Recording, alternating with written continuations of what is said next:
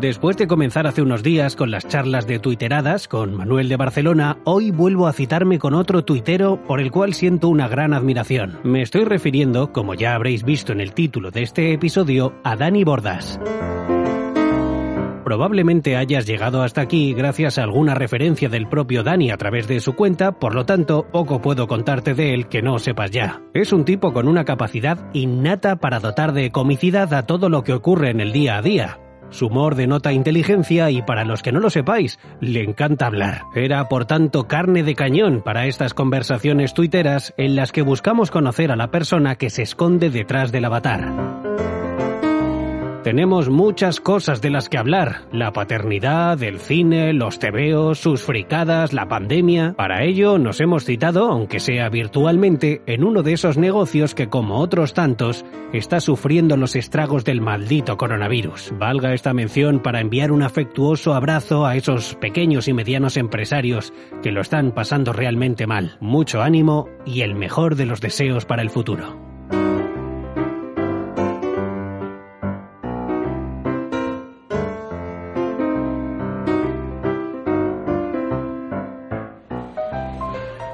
Bueno, pues he quedado con Dani en una cafetería. Eh, vamos a desayunar. No sé si lo hemos dicho antes hace un ratito en ese perfil que hemos hecho sobre Dani Bordas, que vamos a desayunar juntos ahora mismo.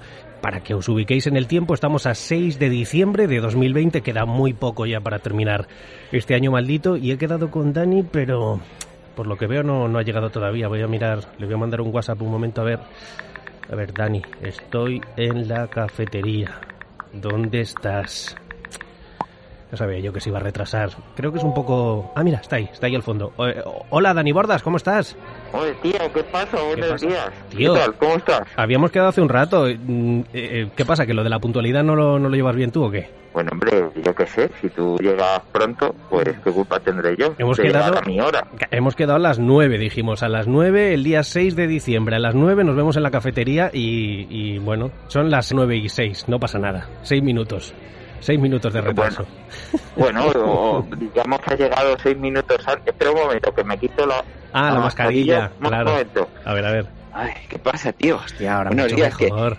Hombre, mucho mejor. ¿Dónde va a parar? Que, que escucha, que si, que si tú llegas seis minutos antes, yo- no me puedo responsabilizar yo de las decisiones de las personas. Tienes toda la razón, tienes toda la razón. Claro.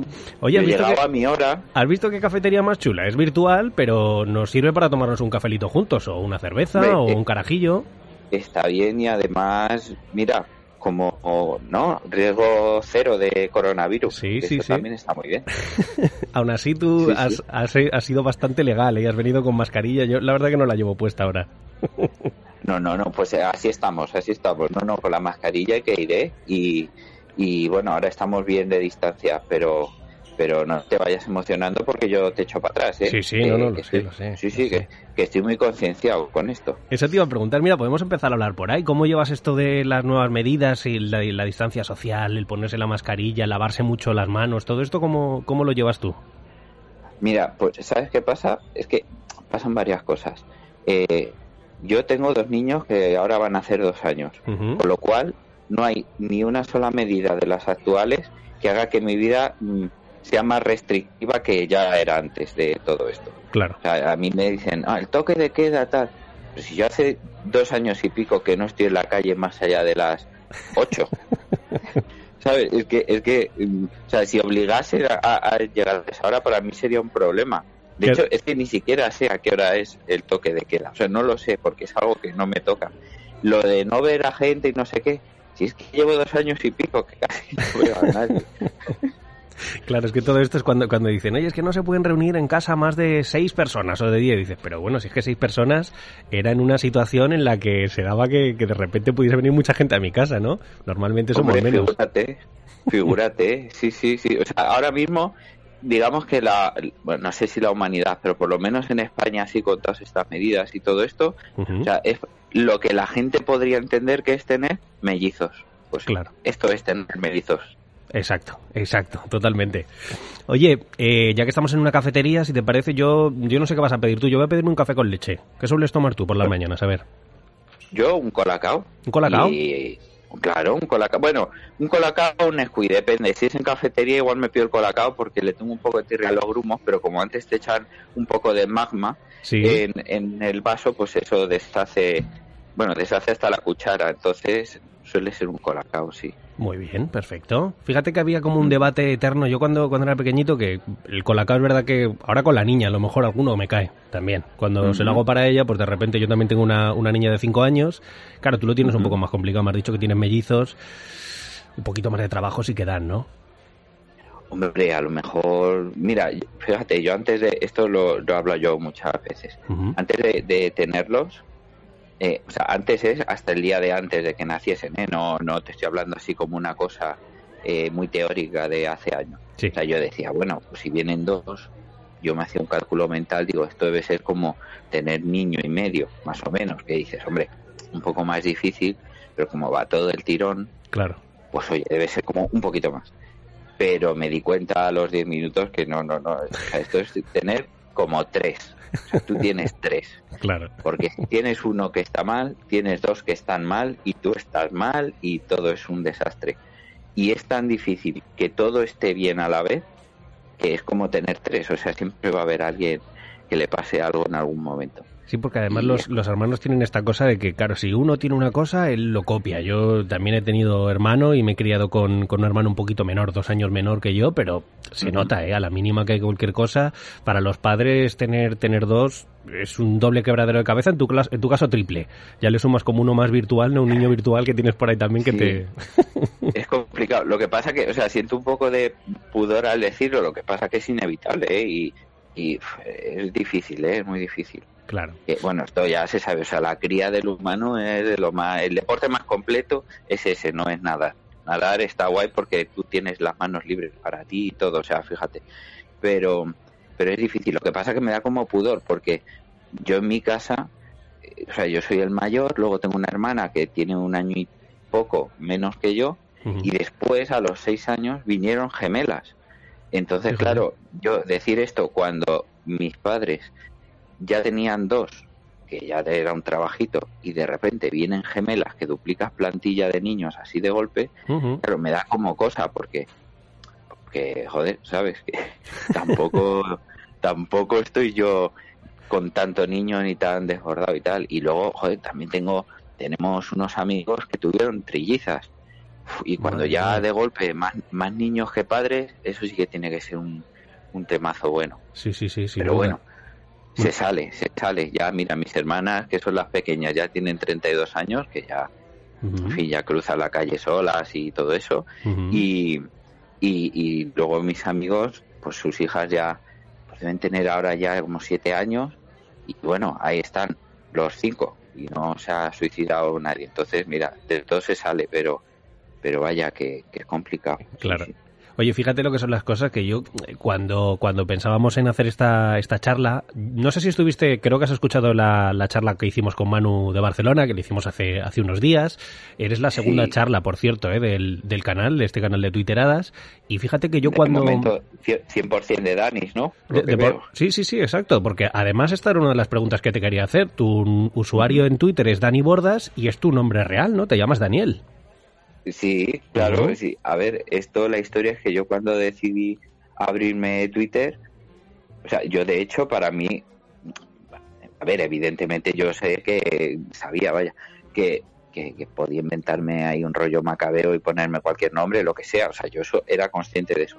Pero yo cuando me lo abrí me puse como súper nervioso decir, ay, que no esté pillado ya el, el, el mío, ¿no? Digamos, el nombre y el apellido. Y, y, cuando vi que estaba libre, pues me puse muy contento. Entonces yo siempre con eso para adelante. Y, y, yo qué sé, luego me, me, di cuenta que, no sé, que, que, igual eso era una, una cosa muy extraña, ¿no? Porque casi nadie utiliza su, su nombre real. O sea, como mínimo a lo mejor el, el, el apodo por el que te llaman o mm. lo que sea, ¿no? Que tiene una relación contigo, pero no directa. Pues yo, yo qué sé, tan contento. E incluso fíjate que hay un cierto recelo incluso por la gente que no lo suele usar o que, utiliza un nombre ficticio o algún, algún nombre de algún personaje, ¿no? Pero que tienen cierto recelo de que la gente sepa su nombre real en Twitter. Claro, pero sí, sí, o sea, yo entiendo ¿eh? que mucha gente de hecho, a ver, como muchos de los que somos eh, amigos de Twitter, digamos, ¿no? O sea, que tenemos como ya cierta confianza y todo eso, pues a veces por cualquier cosa acabas hablando eh, tus cosas por, por privado, ¿no? Lo que sea. Entonces, claro, hay veces que es inevitable o que te digan cómo se llaman o, tú preguntar, porque claro, evidentemente no nadie se llama como se pone en Twitter, ¿no? y, y claro, la razón del 99% de esas personas es, no, no, que no me lea, o sea, como que no quieren eh, que se les relacione directamente la gente que conozcan o lo que sea con, con todo eso y tal, y luego el, otro 1% es a lo mejor una especie de homenaje a algo, ¿no? Que, ese nombre que ponen tiene un significado para ellos, pero pero no sé, es que claro, yo yo para mí es que nadie que conozca, bueno, nadie, luego ya sí que se han ido metiendo y tal, pero pero no hay nadie que conozca que esté en Twitter. Entonces, digamos que yo ese peligro no no lo he tenido nunca. O sea, bueno, que tampoco pongo nada así como para que me pueda causar problemas con las personas que conozco. No, bueno, ahora, ahora hablaremos un poco también de tu cuenta porque es muy interesante cómo enfocas tú todo lo que, lo que va ocurriendo en la actualidad, porque eres un tío además que sigue la actualidad bastante de cerca, sobre todo por Twitter, ¿no? Es una buena herramienta de información también, te das cuenta al, minuto, ¿no? De, de las noticias. Para, sí, sí, para mí te diría la principal, o sea, con todos los riesgos que trae también que tu principal mm, nexo con la realidad sea Twitter, ¿eh? porque hay veces que, claro, cada día tú crees que va a estallar la guerra mundial cinco veces, ¿no? Por Twitter. Sí, es verdad. luego dices, hombre, no es para tanto, ¿no? Esto es una cosa que dijo uno que tampoco tiene, pero, pero sí, sí, yo de hecho, mira, cuando veo en Twitter algo, ¿no? En los trending topics, digamos, veo, entonces ya, como si fuese un periodista, me voy a contrastar un poco y digo, bueno, a ver qué ha pasado que generalmente lo que ha pasado con alguien es lo que ha hecho una chorrada o que se ha muerto, ¿no? Pero, pero bueno, eh, sí, por ahí me entero yo de por donde, no sé, igual que las señoras bajaban al portal a ver qué vecino se había muerto, pues yo me meto en Twitter a ver quién se ha peado ¿no? del mundo. Bueno, decía, decía, si no me equivoco, creo que era Juan Ramón Lucas, eh, el periodista de Onda Cero, que, que, era como una especie de patio, ¿no? De patio interior de vecinos, eh, Twitter. Entonces él además me parece que saludaba con un buenos días patio cuando habla con la gente de Twitter. Y es verdad, ¿no? Que es como una especie de comunidad, un patio, un patio interior en el que cada uno tiene su ventana, sale y empiezas a hablar, a meterte en conversaciones de los demás, a decir cosas. No es un mal sí, un ¿eh? poco, entre eso sí, o un botellón también, ¿no? Porque es como que está todo el mundo allí y tal, pero todo el mundo tiene ya un golpe de algo, ¿sabes? Que no, porque joder, Twitter no es el sitio de, de juntarse o de, o de observar a gente demasiado serena, ¿no? Sí. Siempre, siempre estamos todos con un, con un toquecito, por lo menos un toquecito de algo. Incluso algunos de ellos políticos, ¿no? Que también tienen un toquecito, ¿no? En la cabeza, yo creo. O no sé, ah, a la hora de tuitear. A mí, a mí, a mí esto me encanta, ¿eh? Te digo, o sea, los que lo ponen tan fácil que, que, solo hay que empujar un poquito para que para que las risas fluyan. A mí, sí, sí, a mí eso me encanta, me encanta. O sea, esa gente que dices tú, no habrá nadie que le, que le dé así un poco un toquecito en el hombro y le diga, pero eso no lo pongas, hombre, no te das cuenta que Para un poco, ¿no? Para un poco. Tómatelo con calma, ¿no? Se, me viene a la cabeza a mí Rafa Hernando. Rafa Hernando en su momento era muy, bueno, ya, incendiario. Claro, ¿eh? claro, pero, ay, pero es que hablando del botellón, amigo, aquí te, los botellones también siempre necesitan de alguien que los organice, ¿no? Pues estamos hablando de un máster de eso. Ay, Dios mío. Bueno, yo decía que todo esto de, la actualidad, de la información en Twitter, que es, es, cierto que es una gran herramienta para eso, tú eh, decides tomártelo siempre con humor. Tu cuenta, para el que quiera leerte y que quiera seguirte en Twitter, es una cuenta que analiza todo con un toque muy ácido, con un toque humorístico, y yo creo que eso es, esa es la clave también por la que tienes tantos seguidores, tanta gente te lee y tanta gente te hace retweets, que, que yo muchas de, la, de los tweets tuyos los veo por retweet de otros. O sea, directamente no tengo que irme a tu perfil para ver qué has escrito, porque me llega por retweets de mucha gente que, te sigue. Eh, creo que es la mejor manera de tomárselo, ¿no? Lo que está ocurriendo con un poquito de humor o con un muchito de humor en tu caso. Sí, a ver, a ver, lo que está ocurriendo en realidad siempre está ocurriendo algo, ¿no? O sea, claro. que siempre parece como de no, lo que estamos viviendo hay que tomárselo con humor. Es que siempre está ocurriendo algo y siempre suele ser una mierda lo que pasa. Hombre, es verdad que lo de ahora es una de las mierdas más gordas que nos, que nos han tocado. Pero vamos, que hay gente pegándose tiros por otros sitios del mundo, ¿eh? que esa mm. mierda todavía sigue siendo más gorda. Y, pero bueno, sí, joder, venimos aquí un rato, ¿no? A echar a echar cuatro mañanas en el mundo. Joder, pues vamos a reírnos un poco, si, si es que te vas a morir igual. Yo, ni siquiera la gente más seria que yo haya conocido en mi vida, ni siquiera esos han sido inmortales. Entonces, joder, estar aquí todo el día enfadados o, tomárselo todo en serio. Y, es que de verdad que hay cuatro cosas que se tiene que tomar uno en serio. Lo demás son inventos que, tenemos para, para, entretenernos y pasar el rato. Pues ríete un poco, ¿sabes? Si es que, ¿qué más da? ¿Qué más da? Si vamos en un pedrolo que va viajando por el espacio y, y nos vamos a morir, ¿qué más da? ¿Sabes? ¿Qué más da?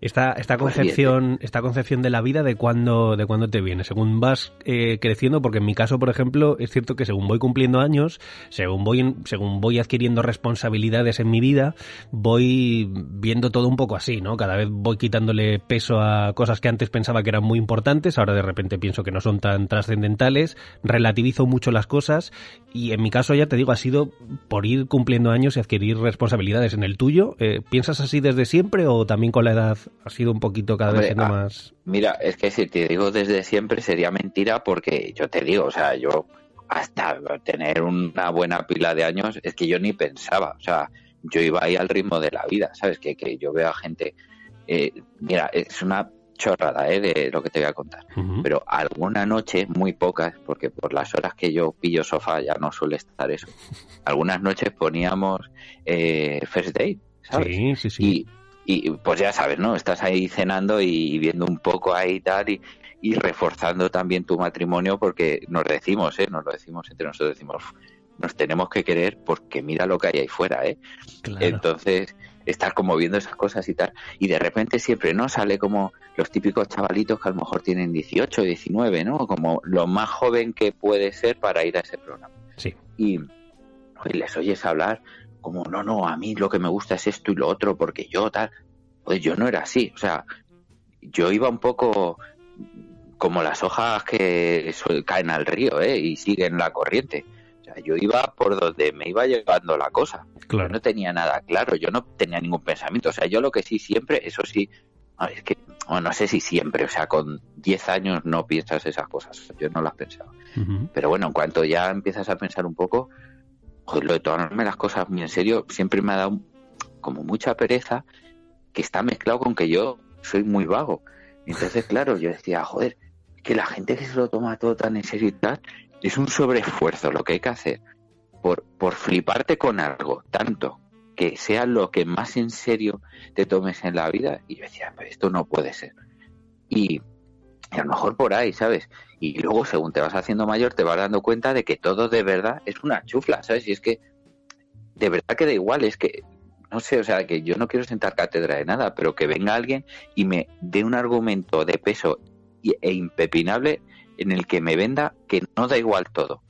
Claro. Pero vamos, si es que, mira, yo soy de los que piensan que se muere uno y se acabó la cosa, con lo cual da igual. Pero es que hasta el que piensa que después de morir te pasan más cosas, generalmente el argumento suele ser guay, o sea, que pasan más cosas guays. Hmm. Joder, pues razón de más para reventar a esta, ¿sabes? Guay y después te mueres y más guay, ¿sabes? Sí, sí, sí. Fíjate, fíjate que nadie, además es muy interesante porque nadie tiene la concepción de que uno muere y, y, luego pasan cosas muy malas. A no ser que te vayas al infierno, que siempre nos han dicho que en el infierno se pasa muy mal. Aunque también te diré que hay gente que según el tipo de vida que lleva aquí en la Tierra, dice, oye, me lo voy a pasar mucho mejor en el infierno, porque mi estilo de vida pega muchísimo, ¿no? Con el de Lucifer.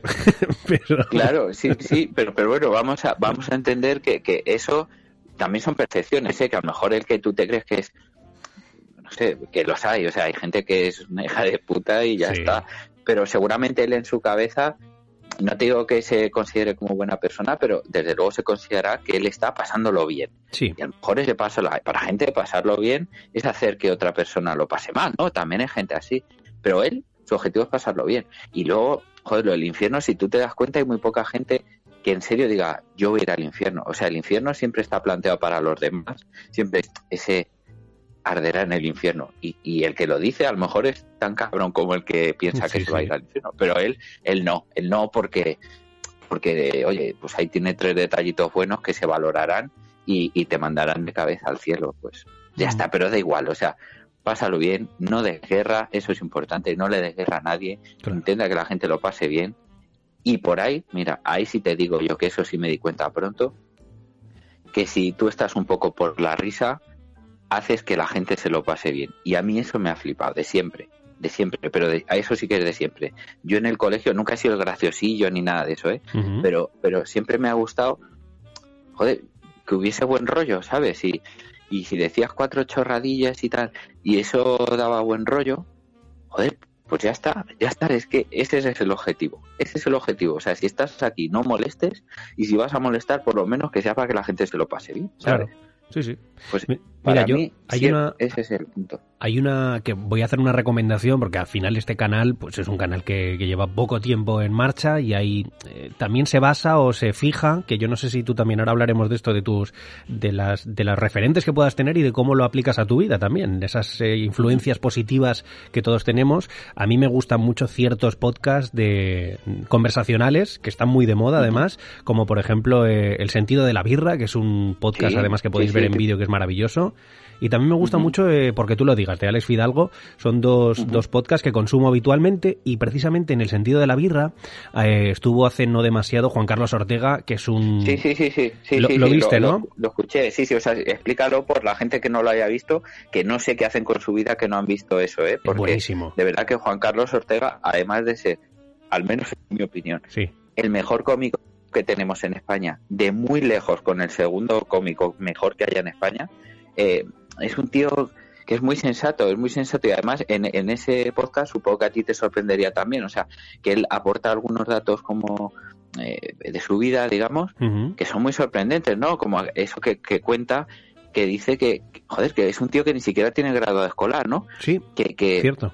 A, a, mí me sorprendió porque fíjate que él, y además se transmite, aunque, aunque esté poniendo voces, inventándose historias muy locas, es un tío muy interesado por la ciencia, por, la música clásica, que, es un tío que conoce, no sé si mucho, pero, pero conoce muchas cosas de, muchas cosas y tal. Y de repente dice, joder, es una actitud, ¿no? Al final, mira, es que no te tiene que dar ni un papel en el colegio para acreditar ciertas cosas. Luego la vida te va llevando ahí por cosas y fíjate lo que ha construido él, ¿no? Que es mi imperio entero lleno, lleno de voces. Justo eso es lo que pensé cuando dijo lo del graduado. Dije, fíjate hasta qué punto no hace falta lo que tú dices, un papel para, para catalogar a una persona de brillante, porque este tipo es un genio, eh, en muchos casos incomprendido, también te lo diré, porque el tipo de humor que hace, siempre he dicho que aunque a ti y a mí nos fascine, hay gente que no lo entiende y gente a la que no le hace nada de gracia, que esto me... Pero bueno. Esto, esto, esto como, como, como seguramente, vamos, seguramente no seguro, que lo va a acabar escuchando mi familia, pues esta la tengo que contar y y, joder, es buena y además vacilamos mucho a mi abuela. Eh, hace, hace ya, pues, no sé lo que hará, eh, pero a lo mejor cuatro o cinco veranos, eh, joder, mi, mi abuela escucha, escucha la cadena SER, ¿no? y, y, sobre todo por las noches, pues a veces, ¿no? Se pone ahí la radio y tal, y, pues con eso se, se queda sopas a la hora que sea, porque hay veces que es pronto y hay veces que es muy tarde. Y, y joder, un día eh, llama a mi madre al día siguiente por la mañana, eh, que sería un sábado, por lo que ahora te voy a contar. Y, y entonces, eh, ¿cómo va a ser que ayer estaba escuchando la radio y, y de repente pues había un periodista que, que, que, decía que no sé qué y entonces empezaba a hablar y hablaba fatal, o sea, decía palabras que están mal dichas y pero cómo va a ser un periodista que, es una persona que fíjate que trabaja en la radio y luego no sé qué y ya no me acuerdo de la historia pero entonces que, que se que, se iba con José Luis Perales y que iban a, matar a la gente y no sé cuál. bueno mi abuela estaba escandalizada y claro mi, mi madre no sabía por dónde venía el aire pero claro, evidentemente eso no podía ser, ¿no? Claro. Y ya no sé, no sé cómo fue la cosa, no, es que no sé quién. Y le dijo, espérate, ¿qué estabas escuchando ayer? Pues espérate, esto es un programa que resulta que este tío pone voz y claro, estaba escuchando las noches de Ortega en alguna historia loca de estas que, que cuenta él. Joder, y desde entonces le tiene una manía. ¿Qué me dices? Pero, Fíjate. Claro, claro. Porque, porque ella, ¿sabes? No le cuadró aquello y, joder, y le cogió mucha manía porque, porque, porque no le moló que, que, que le contaran esa chufla, ¿no? y, y claro, yo hay veces, joder, porque yo cuando hablo con mi abuela y tal, pues yo se lo tengo que decir. Digo, joder, pues hay una cosa, qué pena que no te guste, que no, que no, que a mí este no me mola. Y digo, de verdad, no sabes lo que, lo que te estás perdiendo. Pero, pero mira, ahí está una incomprensión más, ¿no? Pues mi abuela En, este caso, bueno, porque a lo mejor también la, la, historia que escuchó ella en la radio, pues le tocó la fibra en el sentido negativo y dijo, oye, la cruz, hago la cruz y tal, porque no llegó a entender. Hay muchas personas que no saben todavía a día de hoy que él hace todas las voces de su programa, por ejemplo. Bueno, en, ese, o sea, este es un podcast hablando de otro, pero, pero en, en el sentido de la birra, eh, Claro, ¿no? Él lo decía también, que decía que hay mucha gente que le decía, o qué entrevistados más interesantes llevas, qué cosas tan divertidas cuentan, sin embargo, que eso eres tú. Y fíjate, ¿sabes? que, que claro, también lo sentía como un halago, porque si, si les parece que él es soso y lo demás es brillante, siendo él todo, pues claro. perfecto. ¿no? Sí, sí, totalmente, totalmente. Fíjate que estamos haciendo ahora, eh, hemos elevado un, un, paso más esto que hablábamos. En el sentido de la birra era un podcast hablando de otro podcast y ahora somos un podcast hablando de otro podcast en el que aparece otro podcast. O sea, estamos ya, joder, fíjate. Oye, me encantaría que también esto le llegase a, a, la gente del sentido de la birra o al propio Ortega y que lo pueden escuchar también. Sería una, una delicia, porque esto es una de las cosas también que a mí me fascinan del tema del podcasting, que es que nosotros estamos charlando ahora, esto se colgará en internet y se, y se quedará ahí ad eternum. O sea, que esto lo puede escuchar quien sea en el momento que sea y esto la verdad que tiene un poder espectacular, ¿eh? el tema de las nuevas tecnologías, el de las nuevas eh, redes de difusión. Me fascina. Para un tío que ha hecho radio convencional como yo, es una, una ventana que se ha abierto ya hace años, pero que cada vez se abre más y que cada vez llega a más sitios que me, me fascina. O sea, esto no, es un fenómeno sin, vamos, sin parangón, lo del tema de los podcasts. A mí, o sea, a mí yo te digo, ahora, digamos que ahora es como cuando se ha puesto un poco más de moda, pero claro, esto tiene años. Hmm. no tiene una infinidad de años, pero bueno. Sobre todo fuera, ¿eh? Es verdad que en Inglaterra, Estados Unidos y se lleva mucho más, pero aquí ya se está sentando, vamos, de una manera espectacular. Claro, el formato podcast, pero, pero, pero bueno, digamos que lo primero, o por lo menos lo primero que conozco yo, ¿no? que es cuando las propias emisoras de radio suben su contenido. Para mí es un poco los primeros podcasts así en España, ¿no? Que es tener acceso a todo el contenido que se iba con el viento, con la radio, ¿no? Y luego ya sí se ha ido la cosa sofisticando hasta crear contenidos propios para un podcast, ¿no? Que no tienen una finalidad de una emisión, digamos, en abierto en ningún, en ningún medio de comunicación convencional. Y, pero sí, sí, para mí esto también es es la bomba, o sea, la bomba. A mí esto, yo soy un, tío de radio de, siempre y eso sí que es de siempre, desde bien pequeño. O sea, a mí la radio es lo que me flipa y de hecho nunca, nunca he sabido muy bien por qué no, no me orienté hacia eso, porque fíjate, o sea, no sé, creo que, que se me, no sé si se me hubiese dado bien, pero que hubiese estado yo muy contento haciendo todo eso. Y, y sí, sí, para mí es la bomba. Y, y joder, y que permanezcan las cosas también es muy interesante, ¿no? Porque lo puede escuchar cualquier persona en cualquier momento, incluso la misma persona, eso te habrá pasado a ti seguro, que escuchas lo mismo en diferentes momentos de tu vida y como pasa con la música o como pasa con las películas, los libros o lo que sea, eh, que te cuentan cosas distintas, ¿no? Porque simplemente tu momento ha cambiado, entonces todo eso también lo hace distinto. Te despierta sensaciones diferentes escuchar, por ejemplo, a Herrera en Cope, por ejemplo, porque estamos hablando mucho del acero de tal, pero vamos, que se puede escuchar mm. cualquier tipo de radio, pero escuchas un, pues una edición, un editorial de, Herrera un día y otro día el mismo editorial y a lo mejor por tu estado de ánimo unas veces te vas a enfadar más con él, otras veces ah, incluso vas a decir, oye, pues tiene algo de razón también con esto. No sé, es verdad que, que, influye mucho nuestro estado anímico, claro o, el, contexto que haya cambiado, ¿no? A lo mejor, o sea, seguramente escuchas cualquier cosa por ahí, de, por no irnos más lejos de la pandemia, alguna cosa de hace unos meses que en el momento a lo mejor tú pensaste, uy, qué agorero, o qué flipado, o qué mentiroso, no sé qué, y ahora de repente tiene otro sentido. Hmm. Pero bueno, como el podcast permanece, pues eso es interesante, ¿no?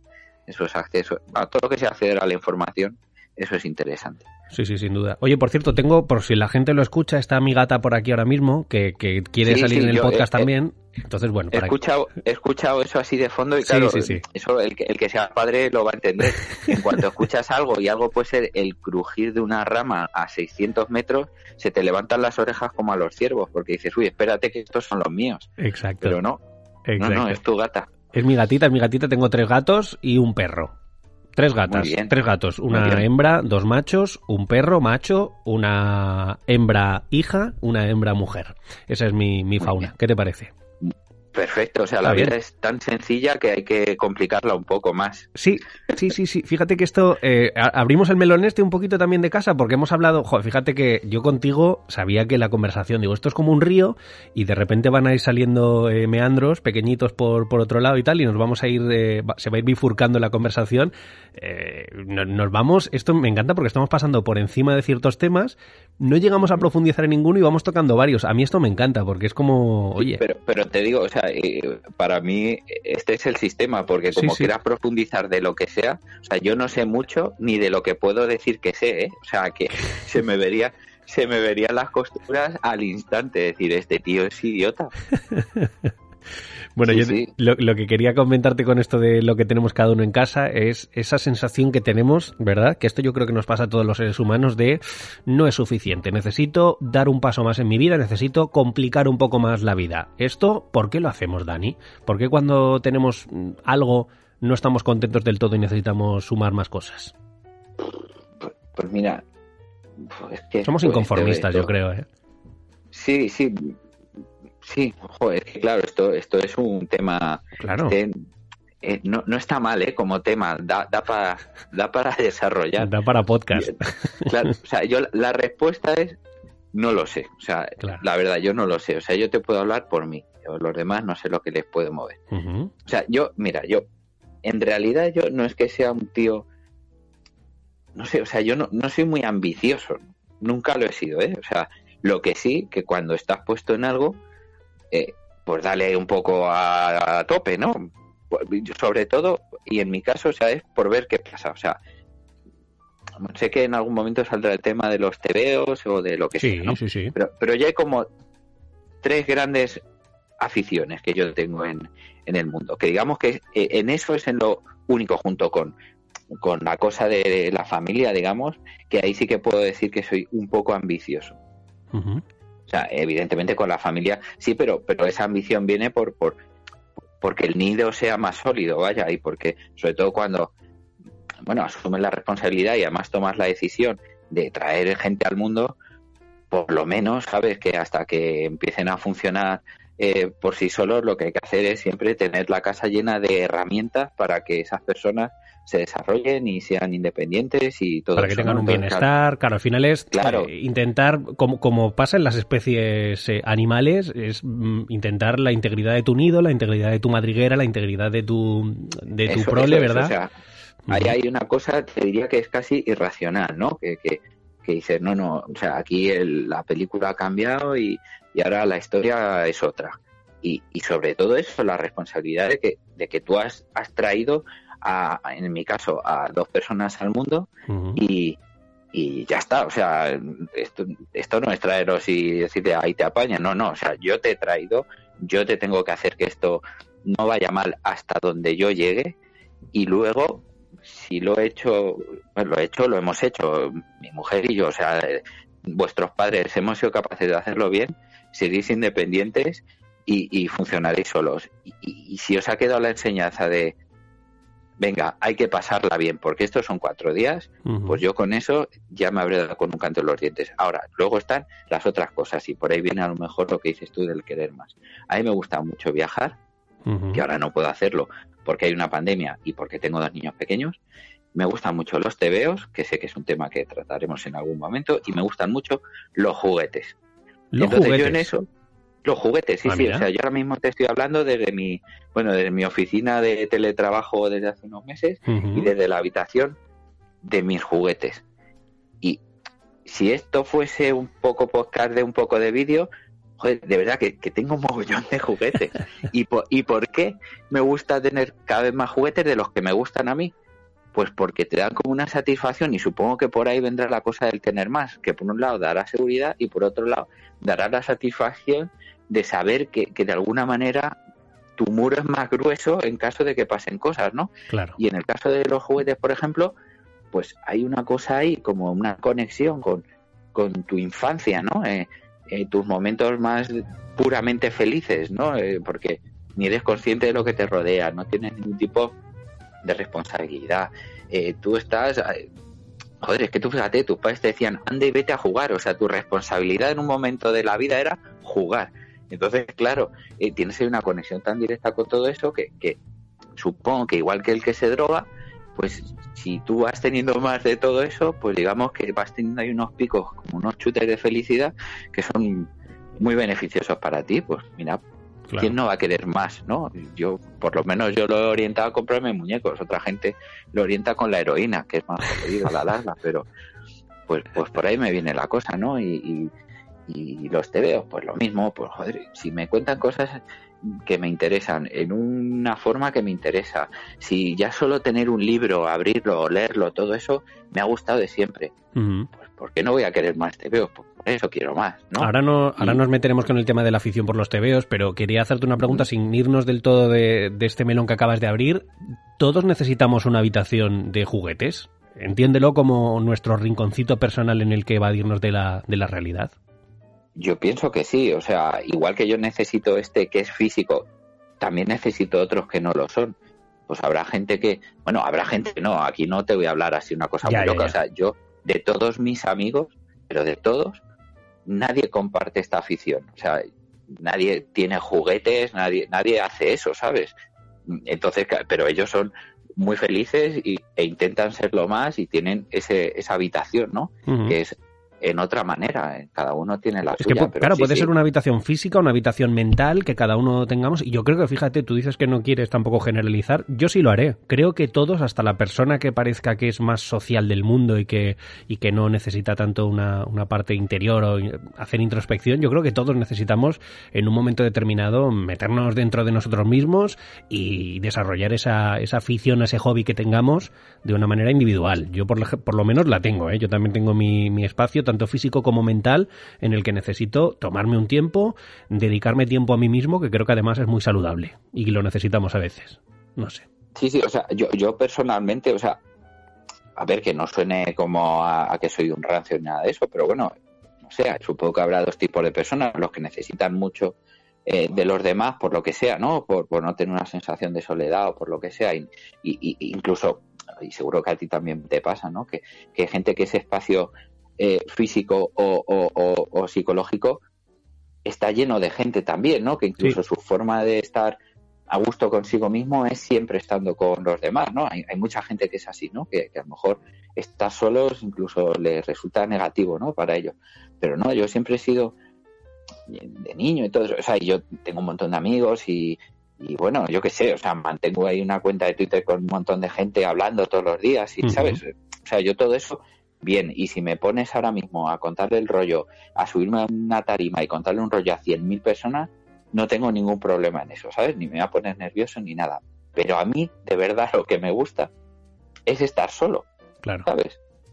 Que, que, que ya te digo, ¿eh? que no quiere decir que estar solo quiera decir no estar con alguien, sino que no, no, yo, yo eh, bien con todo el mundo, pero a mí me gusta estar solo y, y ahí entran pues los tebeos, y entran los juguetitos y entran no sé qué y, y, es nada, ¿sabes? Que muchas veces los juguetitos ni siquiera, o sea, no soy un tío de 38 años que se echa ahora al suelo a hacer ruidos con la boca como de puñetazos y a pelear los muñecos, yo no hago eso, pero, pero, pero bueno, ¿sabes?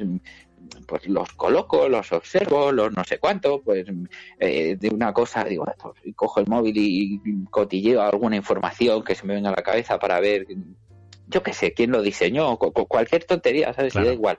Pero, pero yo eso, eso lo he necesitado de siempre. De pequeño, pues a mí me gustaba, pues, bueno, me gusta también ahora, pero de pequeño era como más fuerte, pues dibujar. No, pues yo dibujaba, me hacía mis propios tebeos o llenaba una hoja de, de mierda, ¿sabes?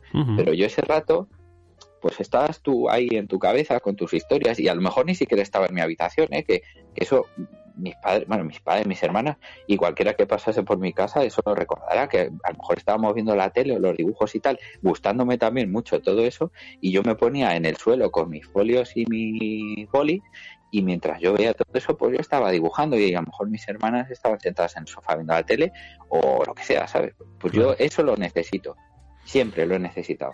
Oye, pues... Y de hecho, mira, sí, sí, sí, perdona, es una, una tontería, ¿eh? pero que, que, que, que incluso en Twitter Tú fíjate eh, que me siguen un montón de personas ahora, pero, pero que hasta cuando a lo mejor alguien físico, ¿no? O sea, eh, alguien en el trabajo, de la familia, lo que sea, pues te sigo, no sé qué. pues está bien, ¿eh? Pero, pero que de repente digo, ay, que es mi espacio de soledad con no sé cuántas mil personas. Claro, ya te entiendo.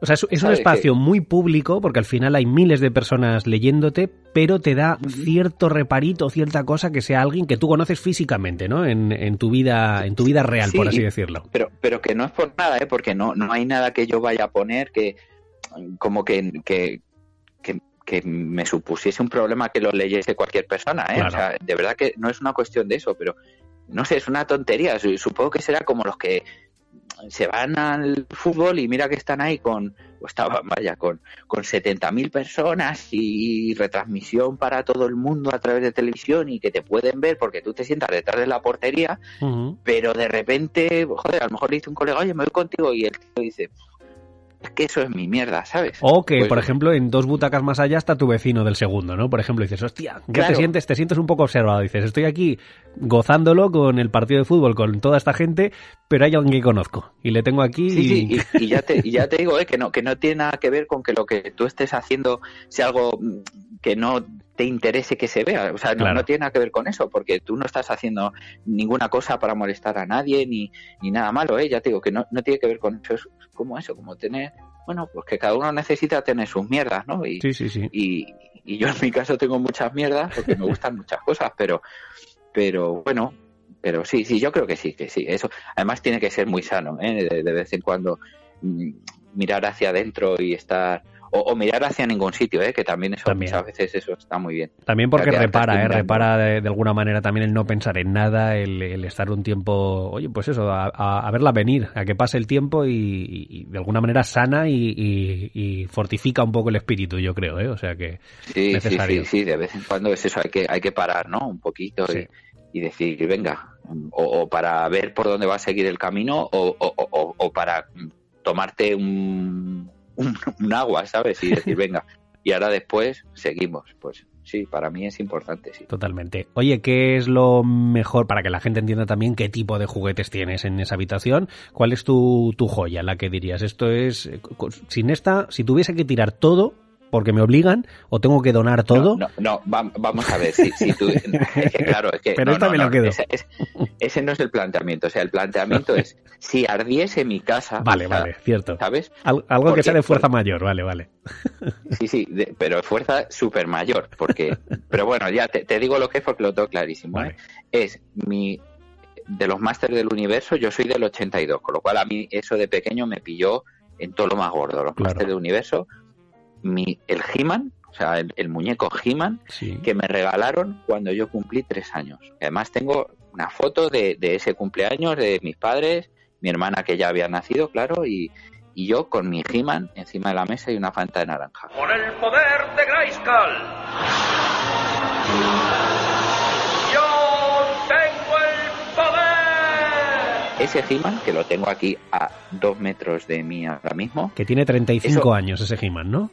35 años tiene ese He-Man, 35 años y medio. Va a ser el día 16, porque yo soy del 16 de junio, así que 35 años y medio tiene.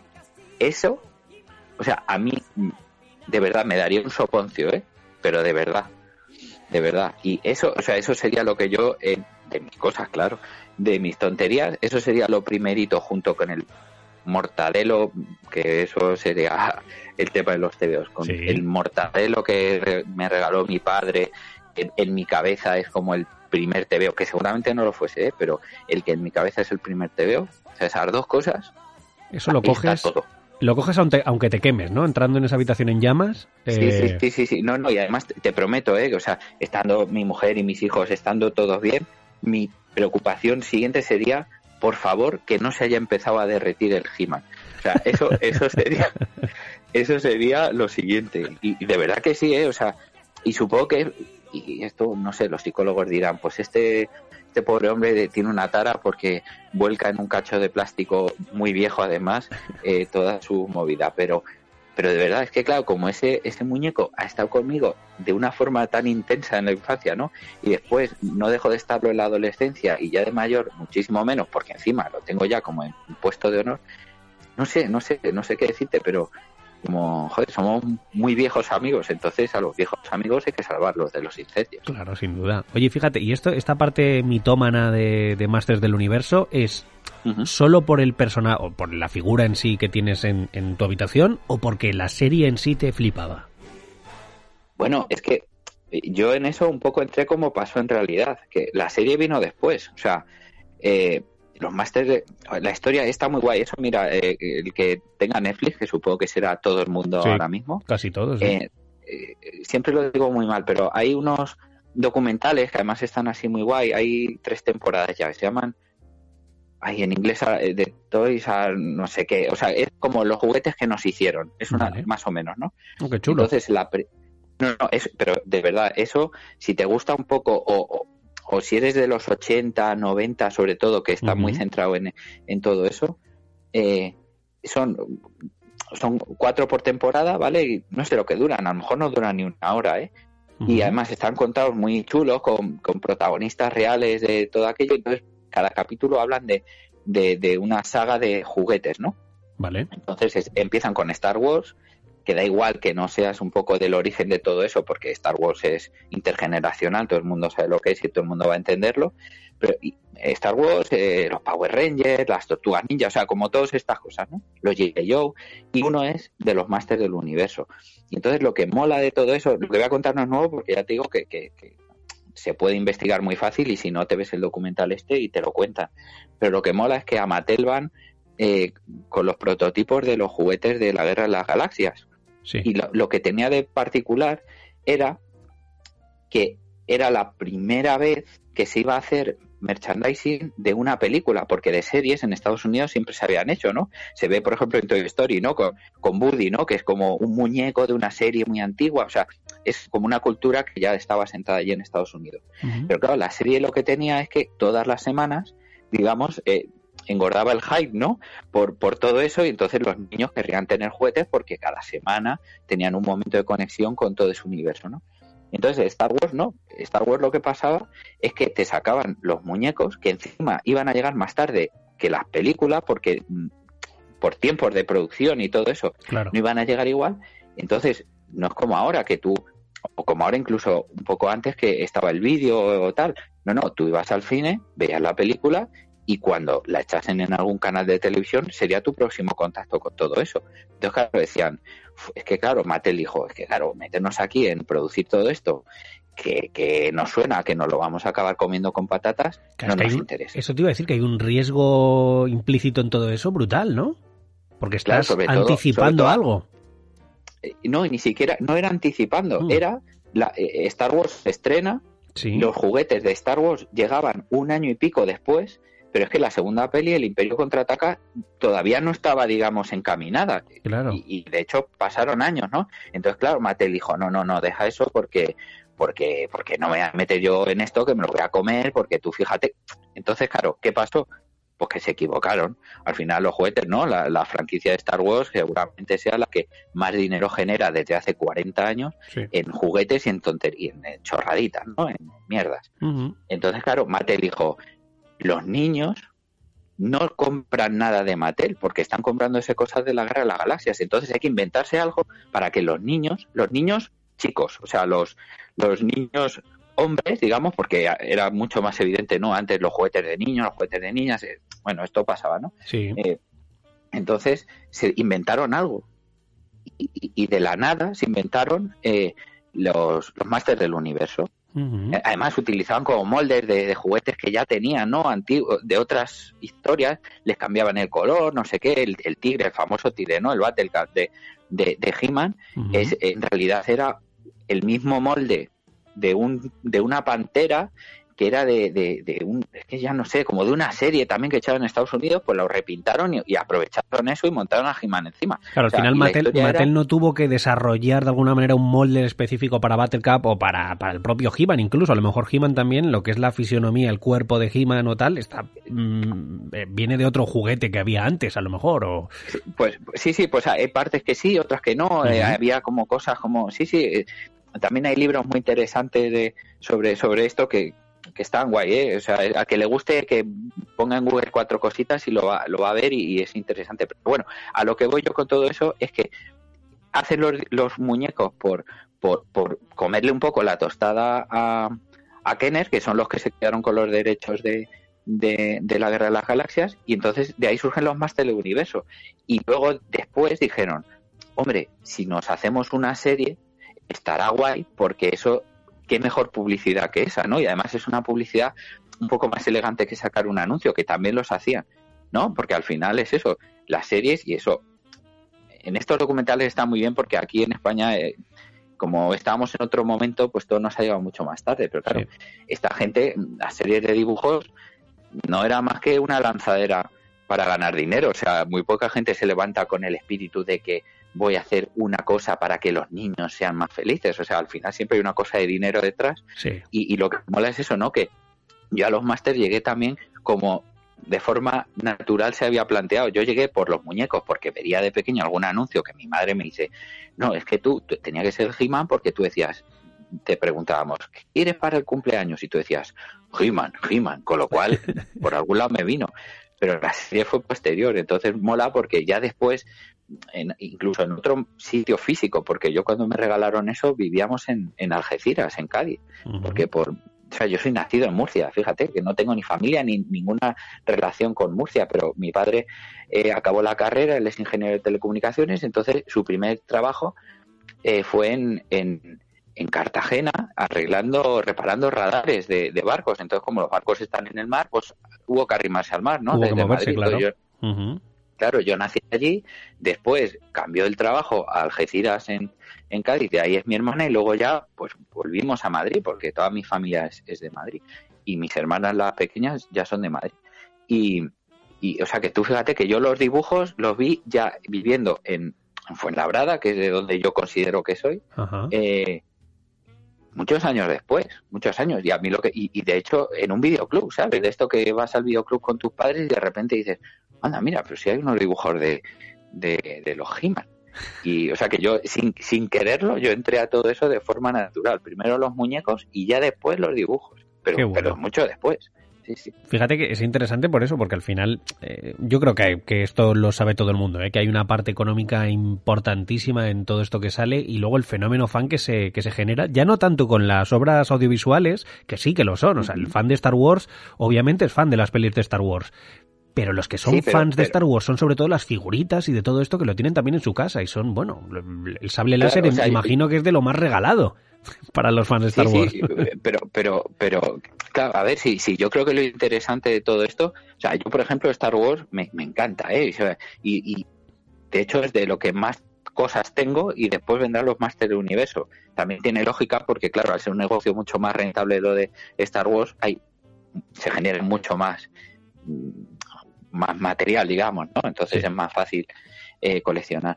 Pero, pero yo para mí lo interesante, y es lo que lo une un poco todo, es que es verdad que como fan de, de Star Wars, en, en, en, las horas que puede ocupar en tu vida al final, ¿no? Eh, todo eso, lo de ver, sentarte a ver las pelis, seguramente sea la menor parte de todo ese tiempo.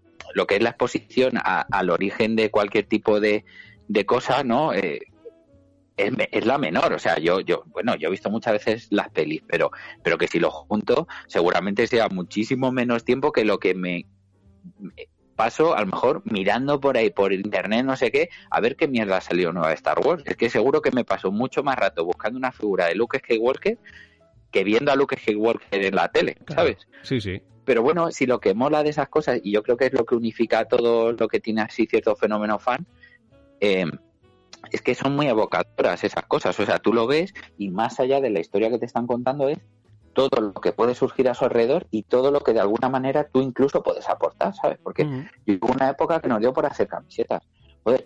pues me hice mi camiseta de, Star Wars, la mía. O sea, luego las vendíamos incluso ¿eh? a, a quien quería o las conocía un poco, nos las pedían y, pues vale, igual que me la hago para mí, se la hacía para otras personas. Pero pero claro, eso es lo que mola, ¿no? Que tú te puedes generar incluso tu propio contenido y ese contenido puede ser de interés para otra persona, igual que, ¿no? Eh, otra persona hace algo y a ti te, eso te puede interesar más. Y de hecho, joder, en Star Wars es tan evidente como que incluso George Lucas, que fue el que se inventó toda la movida, en algún momento incluso fue un incordio en todo esto, ¿no? Y, y, y es curioso, ¿no? Que, joder, tuvo que, Disney, ¿no? Le tuvo que dar 200 mil millones de millones por comprarle la franquicia y todo eso. Y, joder, la gran parte de los fans sentimos ese alivio de decir, bueno, venga, ya no volverá a hacer el episodio 1, 2 y 3, qué bien. Ya vendrán otras cosas. O sea que fíjate, es tan grande todo eso que hasta le trasciende a su creador. Fíjate, Tanto que puede. ¿Tú eres, por cierto, partidario de esta compra de Disney? o Porque, por ejemplo, Manu, que hablamos con él en, el en la anterior charla, es eh, anti-Disney total. O sea, él piensa que lo que toca Disney lo, lo suele estropear, de alguna manera. Pues yo, mira, es que eh, la respuesta ahora mismo no te la sé dar así, lo que te- no, o sea, no tengo muy, muy pensado todo eso, pero. Hombre, yo he crecido muy con Disney, ¿eh? Y yo creo que la mayoría, ¿no? Al final, los- las pelis de dibujos y luego mucho más tarde de animación y tal, yo creo que todos tenemos en la cabeza que si la peli es, es así un poco buena, eh, está el rato Mickey detrás por allí. Sí, pero Y fíjate que todo- ya no te hablo tanto de, de las pelis míticas de Disney que todos tenemos en la cabeza, sino de Sí, sí, que como lo sé, compañía, lo sé, la- sí, claro, de cómo están adquiere... comprando ¿verdad? todo eso, sí.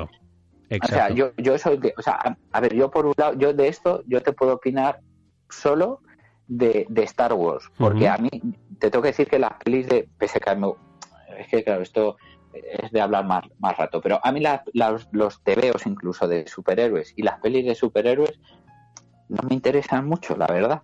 O sea, me, me aburren, o sea, menos dos o tres de Batman, mm, vamos, la del 89 y la del Joker moderno y, y la de después, que no sé cómo se llama, la que salía Bane con el tipo este de la El Caballero. Oscuro, ¿no? El Caballero Oscuro, el Superman original, la primera de todas, la de los 70, y muy pocas más, Sí. pero muy pocas más. O sea, Watchmen, por ejemplo, me flipa, pero es que no lo considero ni siquiera una peli de superhéroes, ni un TV de superhéroes, yo creo que eso es otra cosa. Eh, menos eso, lo demás no me interesa nada, con lo cual yo no te puedo decir si Disney compró todas, ¿no? todas las franquicias Marvel y tal, no lo sé, porque a mí ya me parecían un rollo de antes. No sé si han empeorado, porque para mí ya eran un rollo. Pero en Star Wars, pues oye, joder, es que, mira, si uno se pone muy crítico con todo esto, joder, las pelis de Star Wars no te pasan, ni las series originales, no te pasan un filtro de cinematografía más allá de, de, de- de lo técnico, digamos, y todo eso. O sea, Mark Hamill, como, como actor, era una patata. Y te das cuenta viéndole doblado, como lo hemos visto todos, que luego ya de mayores lo habrá, lo habremos visto en original, lo que tú quieras, pero de pequeño nos lo hemos comido doblado, hasta eso, que, que, que Salvador Vidal, que es el que le ponía la voz, es el mejor actor de doblaje que, que tenemos en España desde hace muchos años. Ni él pudo arreglar eso. Si tú te pones crítico, las pelis de Star Wars son una castaña pilonga, o sea, son una peli del oeste en el espacio Claro. y sin más, y una peli del oeste de las de las que echan un día cualquiera a la hora de comer, ¿eh? No te estoy hablando de los grandes clásicos de las pelis del oeste. Sí, sí, sí. O sea, no, no pasan de eso, son muy inocentonas, eh, es que, pero es otra cosa que trasciende a todo eso, ¿no? Entonces yo, de repente llega Disney, le mete una reona a todo eso, eh, hace unas pelis que a mí las historias no me parecen mucho peores que las originales, vaya, a mí me gustan, ¿sabes? Yo, yo me entretienen, que, que es, es el objetivo de todo esto. Luego, técnicamente hacen una cosa que a mí me parece interesante, ¿no? Que es con toda la modernidad que hay ahora y todo eso, pero respetando mucho el, la factura clásica, ¿no? Eh, antigua, porque de hecho hay un montón de cosas que se saben, ¿no? Que están hechas ahora por, por ordenador, pero, pero tú lo ves y, y te lleva un poco a ese stop motion, ¿no? Que se utilizaba en las pelis de los, de los, bueno, la original del 77 y luego las de las que vinieron después y tal. Sí. Pues a mí todo eso, ¿qué quieres que te diga? Yo voy al cine y me echo unos ratos buenísimos viendo esas pelis. Y si encima sacan cuatro personajes y de los cuatro hay un par nuevos, me refiero, ¿eh? Cuatro personajes nuevos y hay un par que me molan y encima sé que como es Disney y lo que quieren es nuestro dinero como sea, van a sacar de cuatro muñecos no sé qué, yo estoy dentro de eso. O sea, yo en eso soy bastante acrítico y a mí no me ha parecido que la cosa vaya peor.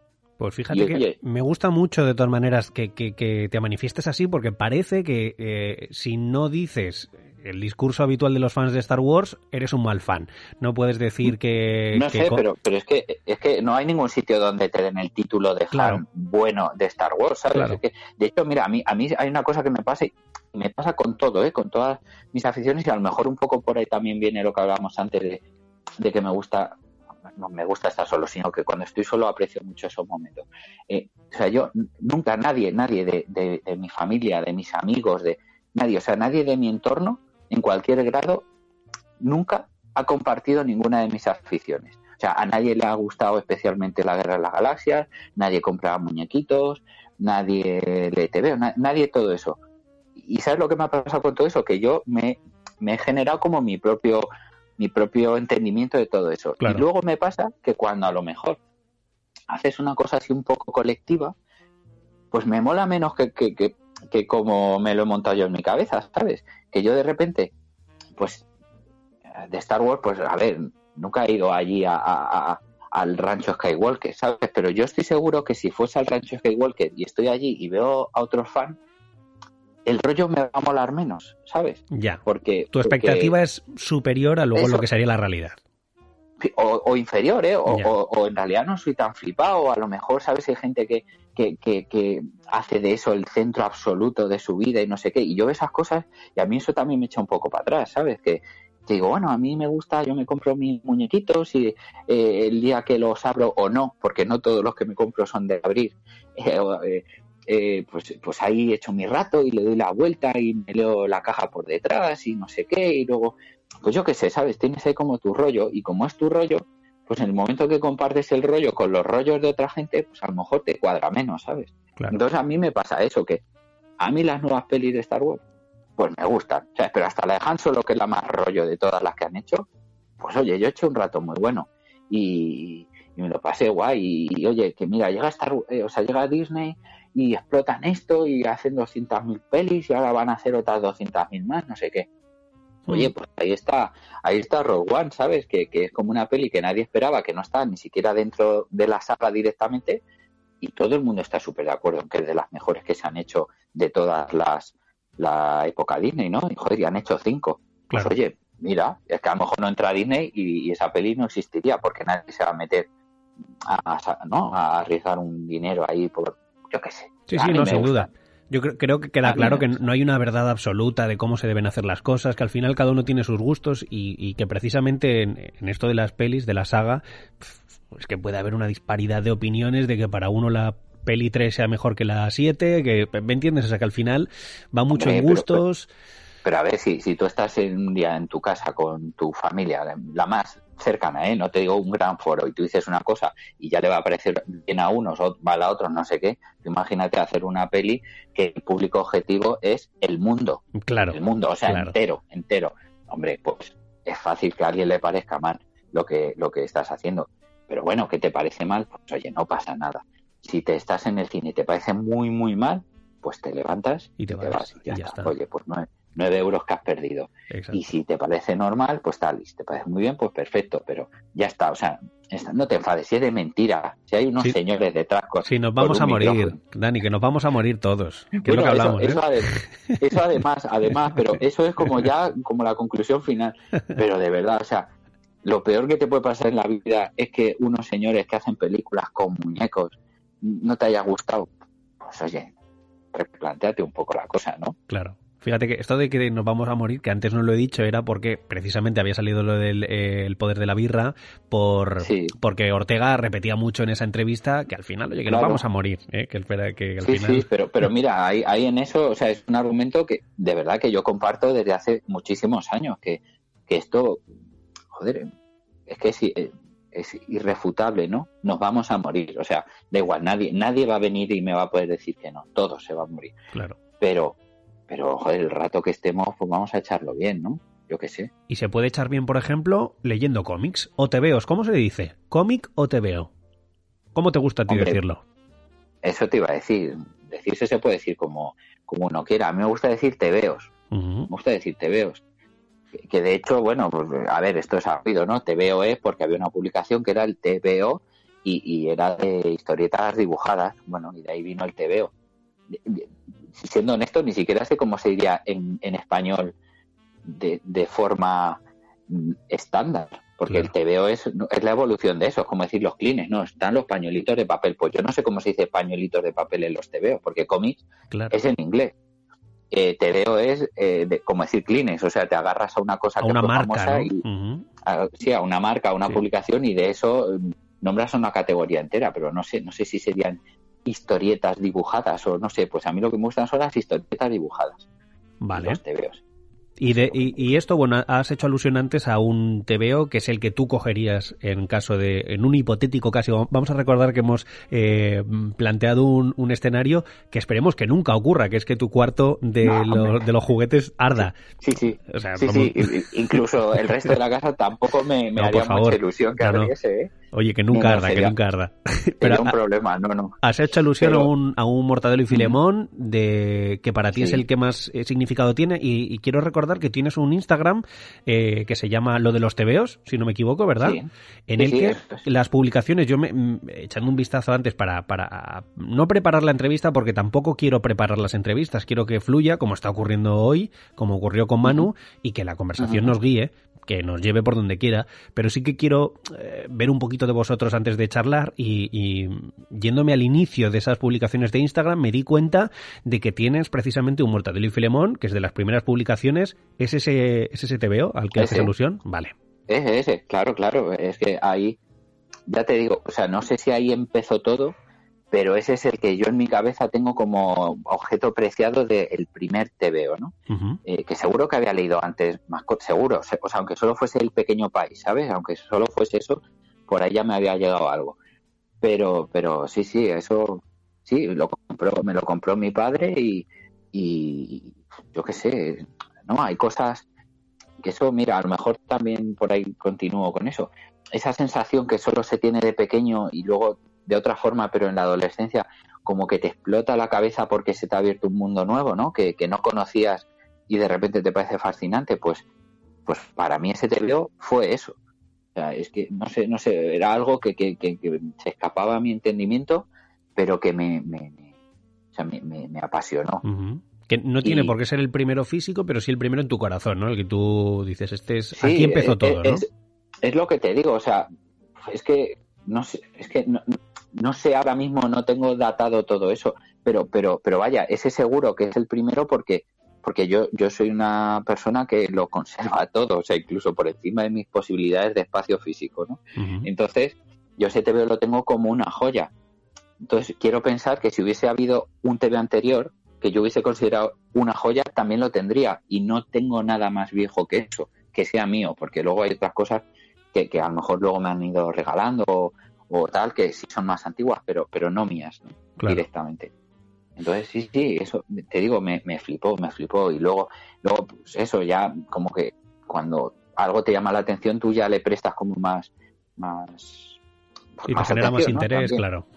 Claro, más interés y tal. Entonces ya, bueno, pues como que vas abriendo ese camino y ya es andarlo, andarlo, andarlo y nunca lo he desandado, ni, ni lo he abandonado, que mejor luego llegas a, a la adolescencia y es cuando ¿no? Eso puedes decir, ah, esto es de niños pequeños y yo ya soy un tío muy mayor porque tengo 14 años y ya no me mola. Pues, pues no, a mí me seguían gustando, la verdad. Y, y luego ya cuando eres más mayor, que encima tienes más posibilidades de, pues de ir, en fin, de leer más cosas, de, investigar, de comprar más cosas y todo eso, pues, pues sí, sí.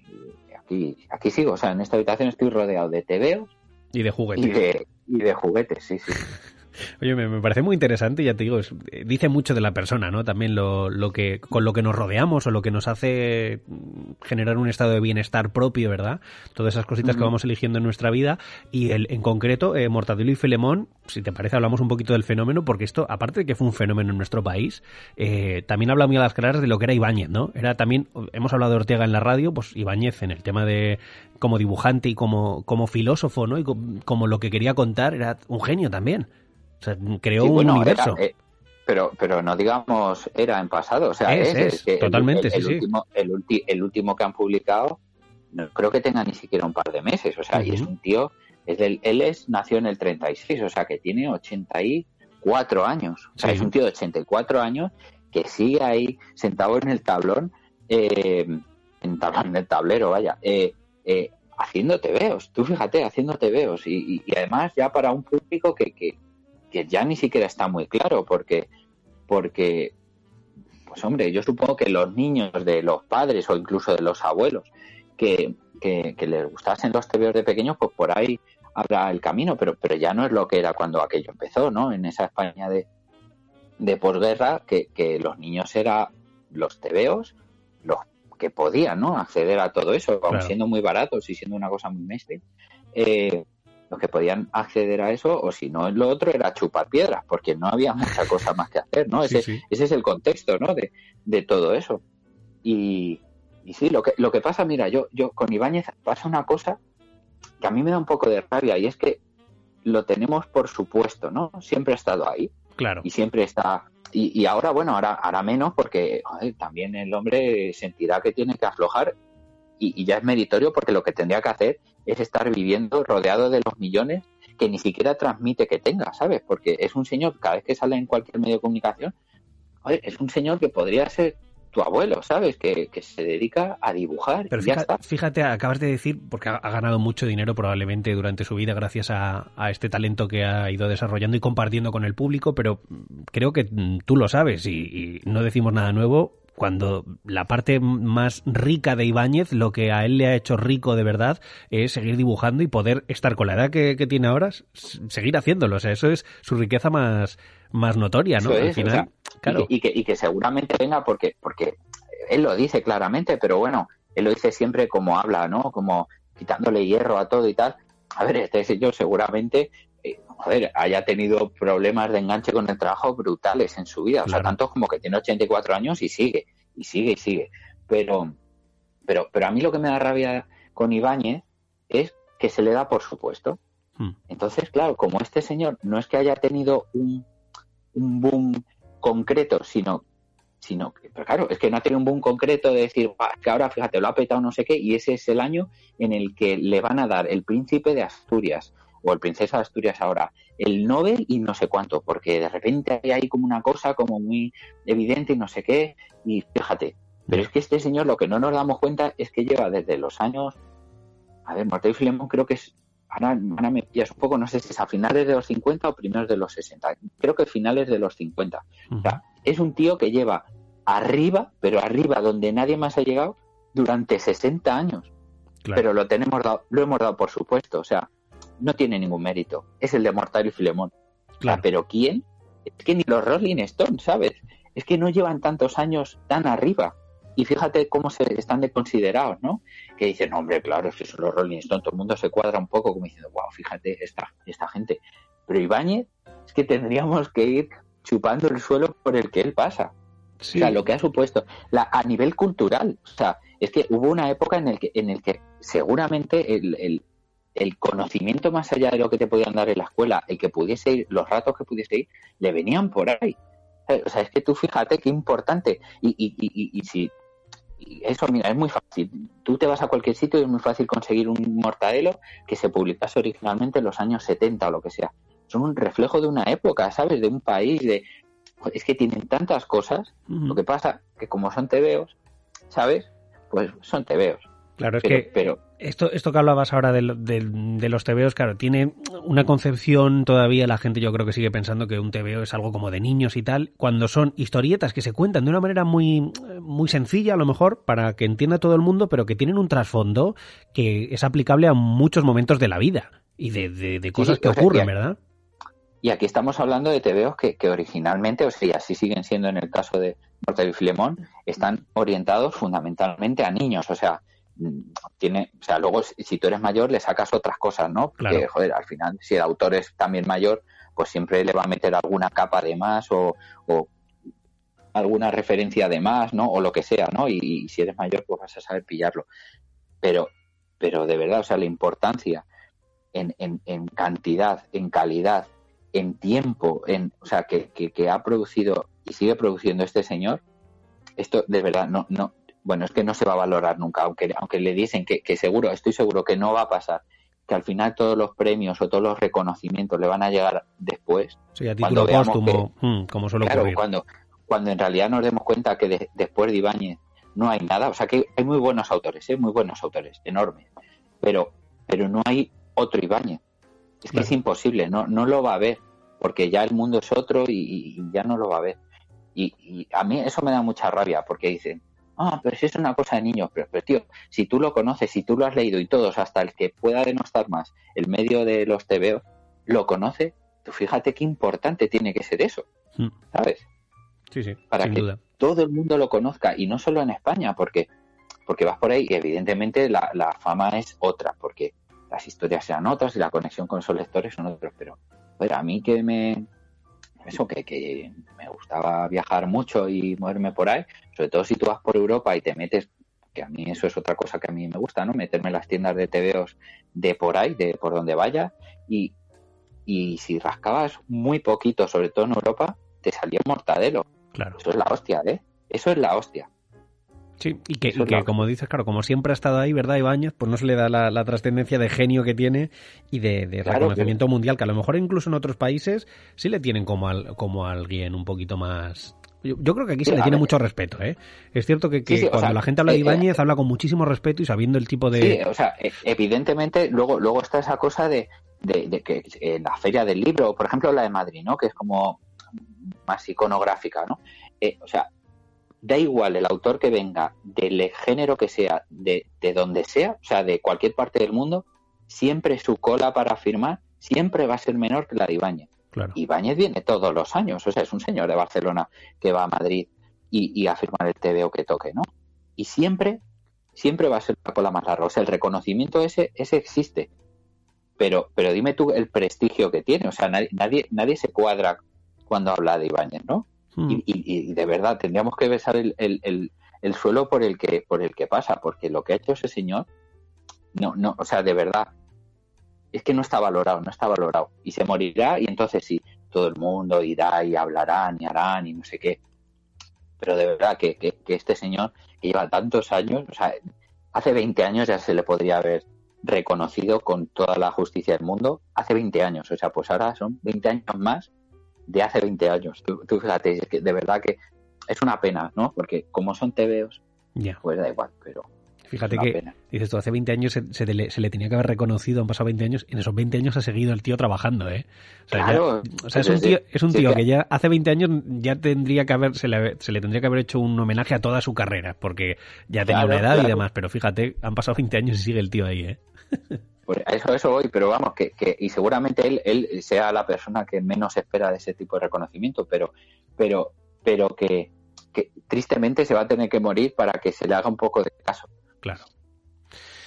Bueno, eh, quería decirte también, y a dándole un toque humorístico también, porque nos hemos puesto, obviamente, el, personaje lo requería.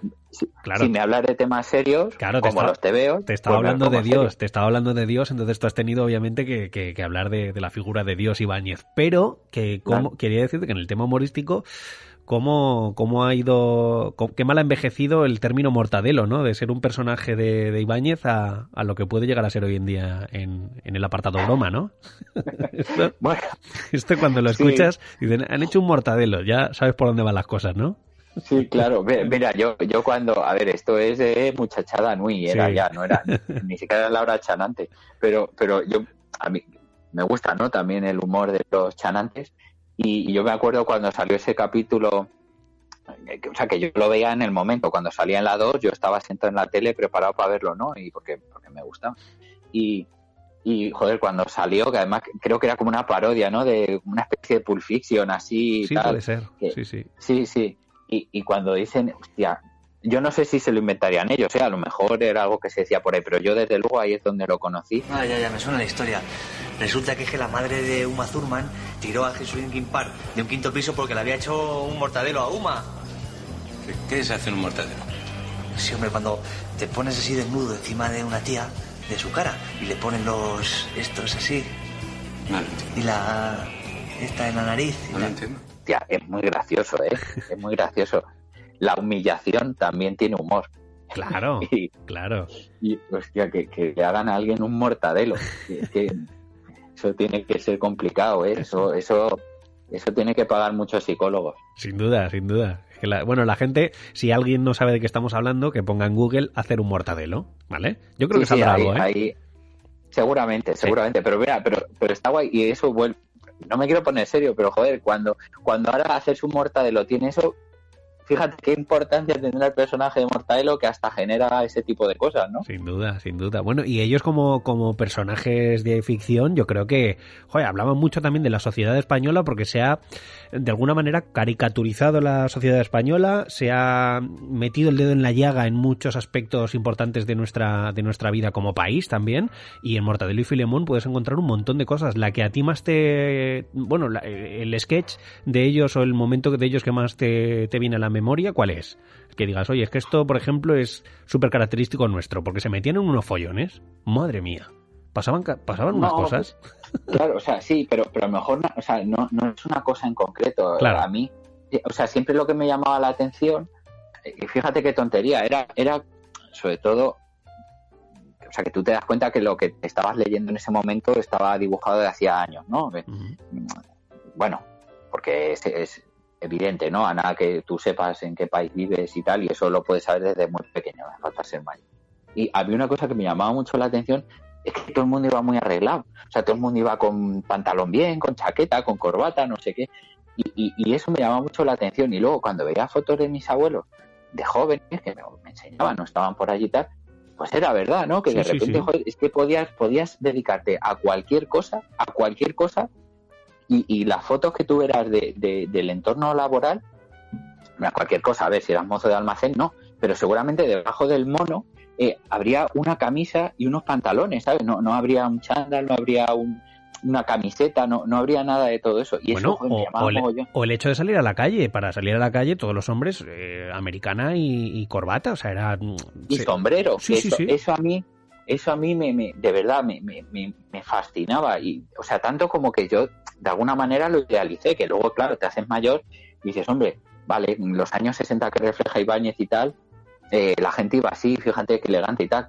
Pero claro, había alguna otra cosa que a lo mejor era un poco una puta mierda, ¿no? Como una dictadura brutal. Entonces, claro, todo eso luego ya te das cuenta de mayor, pero, pero todas esas cosas yo decía, "Ah, fíjate, o, o luego una cosa interesante, ¿no? Como que, que, que él, por ejemplo, cuando dibuja un policía, un guardia, ¿no? Un guardia decía, que supongo que vendrá porque allí en, en Barcelona, pues te dirían o le dirán más la guardia urbana o lo que sea. En Madrid a lo mejor éramos más de policías, ¿no? Ujú. Pero bueno, un guardia, ¿no? Guardia. Y, y les ves con esos uniformes que, que sí que llevaban en los años 60 y tal, pero el, el, el, el tipo lo ha mantenido. O sea, tú te compras ahora un mortadelo actual, digamos, de, de, o el último, o de los últimos años, o de los últimos 20 años, y el policía sigue yendo igual que iba en los años 50, ¿no? O en los 60. Ujú. Pues a mí todo eso, pues sí, sí, o sea, me, me llama mucho la atención y te abre mucho mundo, ¿no? También porque, porque bueno, pues investigas otras cosas y, uy, fíjate, Claro. pues esta gente, ¿por qué iba así? ¿O por qué diría esto? O, o este personaje que no tiene un estilo de dibujo como el suyo, que entonces tú ya deduces que pueda ser como una caricatura de alguien famoso, tal, pues pues por ahí pues investigas, preguntas, no sé qué, vas sabiendo cosas para mí esa es la riqueza ¿no? que tiene todo eso y que, y que tenía él como, como, como plasmar la realidad de un país y, y cómo lo iba evolucionando él también ¿no? en, en- en sus historias y en sus dibujos y todo eso. Personajes muy bien estructurados, ¿eh? tenemos que decirlo, por ejemplo, desde el jefe Cascarrabias, que siempre yo creo que es un personaje también muy característico que podemos encontrar, la secretaria, la típica secretaria un poco metomentodo también y con un carácter fuerte, y luego esa parte, Claro, ese- al final, ese binomio sí. que a mí me gustaba mucho de la parte de la cordura, que era Filemón, con la parte loca de la inconsciencia y un poquito más eh, aniñada de, de Mortadelo, ¿no? O sea, Claro, pero, pero sin embargo tú fíjate que, o sea, claro, es que ahí, ahí es donde viene la parodia, el humor, que incluso Morta, eh, Filemón, ¿no? Que podía ser en lo que dices tú, la parte más racional, sí, el más serio y tal, de repente le parece bien subirse a un árbol con un yunque y no sé qué, o sea, sí. eso, eso en su cabeza es un buen plan. Luego el yunque le va a caer encima porque Mortadelo va a hacer no sé qué y va a ir hasta la Patagonia persiguiéndole con un martillo gigante. Pero hasta que no se cae debajo del árbol y luego le cae el yunque, hasta ese momento, hasta él, le parece que lo que están haciendo tiene todo el sentido. Y, y claro, eso pues está bien, ¿no? Es, Claro. es divertido. Y, y sobre todo, bueno, decimos que es el reflejo de España y tal. Yo creo que es el reflejo un poco al final de casi todas las partes del mundo. Del mundo. Que luego, Sí, sí, sí. luego vas por ahí y, y aquí siempre decimos, joder, es que como somos los españoles, la forma de hacerlo a la española, no sé qué, como, ¿no? Como diciendo que eso va a ser una chapuza siempre, ¿no? De ahí surgen también un poco Pepe Goteria y Otilio, ¿no? Como ese mundo de la chapuza espa- española, tal. Pero, joder, luego vas por ahí y, oye, hay mucho destornillador sujetando los cristales de los coches para que no se caigan, ¿eh? No, Sí. no es una cosa que hacemos solo aquí.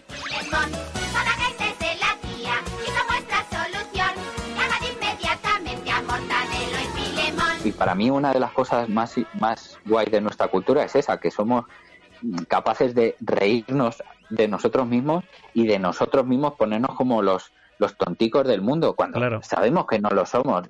Tampoco somos los listos del mundo, o sea, somos una parcela más dentro de, de toda la parte habitable que hay en el mundo, o sea, somos un, un trocillo más, ni más listos ni más tontos, pero bueno, mira, eso, eso sí es interesante y no en todos los sitios lo hacen igual, eso sí es verdad. Esa cosa como de saber reírse de uno mismo, tanto como que a veces sin motivo hacemos el chiste y nos desprestigiamos y, oye, no somos tan tontos luego, ¿no? No, no, y util- utilizamos mucho el humor, es cierto, para, para ciertas cosas y yo creo que es una herramienta también que denota inteligencia, porque al final eh, no, Sí, no- sí, eso. claro, o sea, saber hacer humor y sobre todo la capacidad de reírse de uno mismo es muy importante y denota una gran inteligencia, pero bueno. Sí, sí. Oye, Dani, llevamos casi una hora y media conversando, ¿qué te parece? Pues yo que sé, como es gratis, pues a tope, ¿sabes? Yo te tengo que agradecer lo, lo primero, dime, dime. No, no, que digo que como además es de lo poco que se puede hacer ahora mismo también, Jo, es pues verdad. también a tope. Es verdad, es verdad. Y Claro. co- Y, además ahora la tecnología nos permite estas cosas, ¿no? Porque yo con, con la conversación de Manu ya lo dije que, joder, pues yo soy un tío acostumbrado a hacer llamadas telefónicas en la radio y de repente estoy en mi casa con, con la bata puesta porque ya hace frío, ¿eh? Estamos en diciembre ahora mismo para que la gente ubique porque sí. esto a lo mejor lo puede escuchar alguien en, en agosto de 2021 o en agosto de 2022 porque ahora el podcast ya se queda ahí, como decíamos, ad eternum Sí. y que, que sea lo que Pero a lo, quiera. mejor, a, lo, a lo mejor lo está escuchando en, en, en la parte de perfumes, la de abajo del todo del corte inglés, y está con el mismo frío que tenemos nosotros, porque Exacto. en agosto, si quieres pasar frío, hay que irse a donde los perfumes del corte inglés. Es verdad que frío hace, ¿eh? ¿De ¿Por qué, por qué, Sí, tienen- sí. ¿Por qué lo tienen a esa temperatura? ¿Es necesario para los perfumes? Yo creo que no, Pues no ¿no? lo sé, porque luego ahora si vas en invierno, seguramente después del magma, el sitio más caluroso sea la planta de los perfumes del corte inglés. Cuando entras y tienen como esa, esa cortina que, que dicen que no, que es como una barrera para que el frío no pase dentro y tal. Pero, pero ahí hay gente que ha salido como el Terminator malo de Terminator 2, ¿sabes? Que, que, es que sales derretido de todo Eh, eso. es no un- lo sé, no lo sé. Un microclima en el que siempre la temperatura está mal, ¿no? Siempre está mal Sí, es, ajustada. es como que el, enca- el encargado de eso es alguien extremo, ¿no? Es, es un señor que está muy loco y, y solo quiere reventar el mundo mm, con cambios de temperatura. Yo qué sé, no mío. Mira, pues hablando de cómics o de TVOs, Gargamel podría ser también, ¿no? Podría ser un Gargamel, una especie de Gargamel encargado. Qué malo Sí, Gargamel, sí, ¿eh? sí. Ga- Era malísimo, malísimo. Pero, pero luego, sin embargo, fíjate, un tío que vivía en el, en el, ¿no? en el bosque, Sí, un tío sanote allí, contaminación cero, tal. Bueno, si tu afición es matar, eh, vamos, matar, ni siquiera los mataba, es que eso los quería ahí encolear un poco. le y tal. puteaba, les puteaba, pero era ecologista, es Mm. verdad. O sea, era un, un- Claro. un cabronazo, pero ecologista. Tenía su está, parte, su parte buena.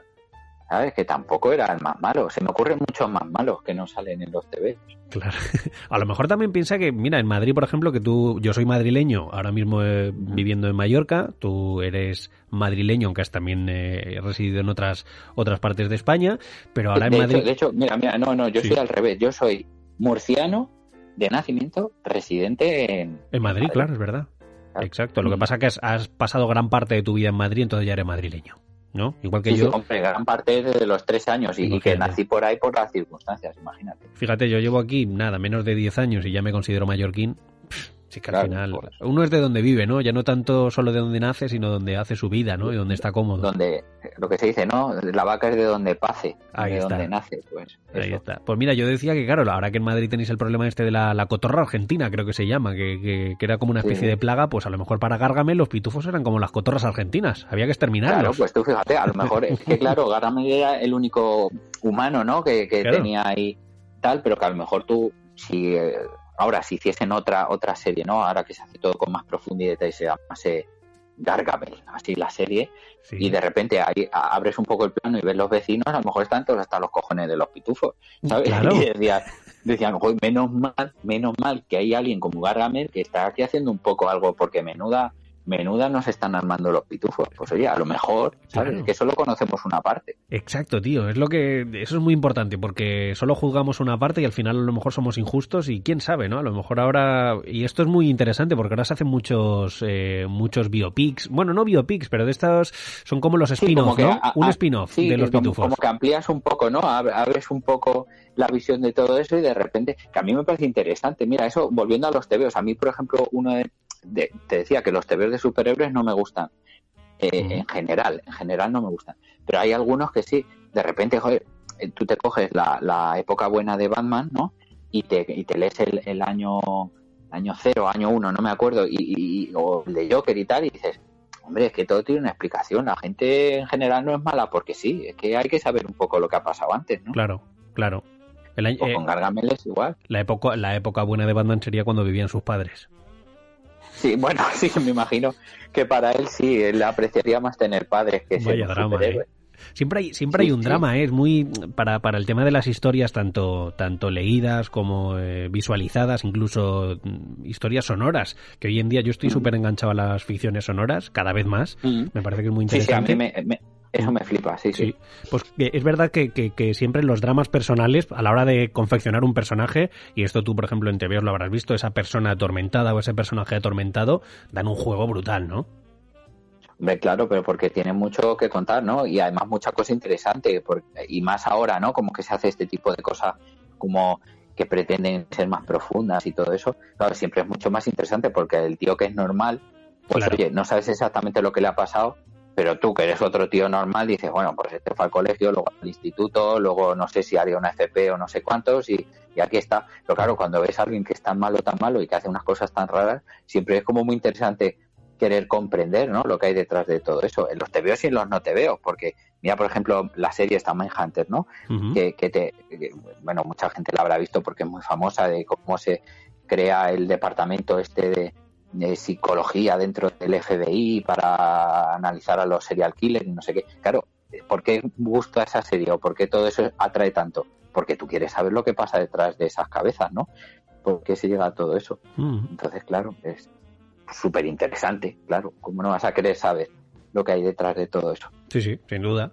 Oye, eh, quería preguntarte también, porque hemos hablado de TVOs, hemos hablado, hemos hablado un poco de la paternidad, pero eh, creo que es algo que nos atañe a los dos, que los dos estamos compartiendo de alguna manera, cada uno a nuestra manera, obviamente con nuestra situación personal, pero ¿cómo te ha cambiado a ti la vida? Porque, mira, para hacer esta charla, por ejemplo, eh, a la hora de quedar, dijimos, pues mira, yo de tal hora a tal hora no puedo porque eh, a esta hora tengo las cenas, los bañitos, no sé qué tal, que no suele ocurrir. Yo, por ejemplo, te dije ayer mismo, mira, yo me voy a llevar a mi hija a casa de su prima, porque ahora va a pasar uno, un par de días allí y tal. Eh, ¿Cómo te ha cambiado a Sí, ti? sí. Porque de alguna manera renunciamos un poco a, a nosotros mismos y también en nuestra vida de pareja. Has hecho antes mención a que con tu, a que con tu mujer, pues os ponéis a ver first dates y decir, jo, qué suerte tenemos de, de estar como estamos, ¿no? Pero ¿cómo te ha cambiado a ti personalmente todo esto? A ver. A ver, yo, yo, lo, yo lo que digo cuando hablo de esto es que se dice que te cambia la vida y para mí en realidad no es eso lo que pasa exactamente. Es que tu vida tal y como la conocías termina Claro. y empieza otra. O sea, no es que te la cambien, es que son dos distintas. O sea, hay una que se acabó y hay otra que empieza de otra manera, que no, no tiene que ser peor, ¿eh? porque muchas veces cuando eso siempre se dice así como resoplando que parece que, que sea una mierda. No, no, o sea, lo- a mí tener hijos con todo el follón que supone, a mí me flipa, Claro. flipa. Y, y aunque me enfade, aunque resople, aunque a veces diga tacos que no los tendría que decir, aunque todo eso, a mí me flipa. Y, y- y- y es un cambio brutal. Hombre, también es verdad que, claro, nosotros hemos entrado en esto, en la paternidad y la maternidad a butrón, ¿sabes? Con, con mellizos. Claro, Claro, bueno. yo esa cosa como de uno y tal, y no sé, debe ser, y seguro que, bueno, para ti también sería un follón cuando, cuando no, los primeros meses, los primeros años, todo eso, pero claro, eh, yo que más o menos podría comparar, decir, "Ju, es que aquí no puede ser lo mismo dos que uno, pues claro, se me hace como más fácil tener solo uno, pero claro, con dos es una locura, una locura.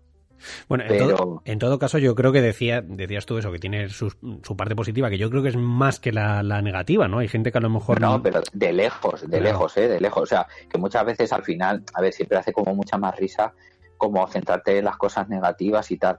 Pero pero de verdad, ¿eh? que, es que es que hasta cuando te la están liando, joder, que te la lían con gracia, ¿sabes? Sí. Entonces tú estás ahí, que sabes que, que lo que te van a hacer, lo que están haciendo, te va a implicar un montonazo más de curro, porque va a haber que arreglar no sé qué desaguisado. Pero es que hasta eso estás diciendo, joder, mirarles cómo están ahí, cómo, cómo crecen, cómo las cabezas les van yendo, cómo, ¿sabes? Todo eso. Y es una pasada, es una pasada, ¿eh? aunque solo sea una cuestión de observación de cómo evoluciona el ser humano desde que nace hasta que va creciendo y tal.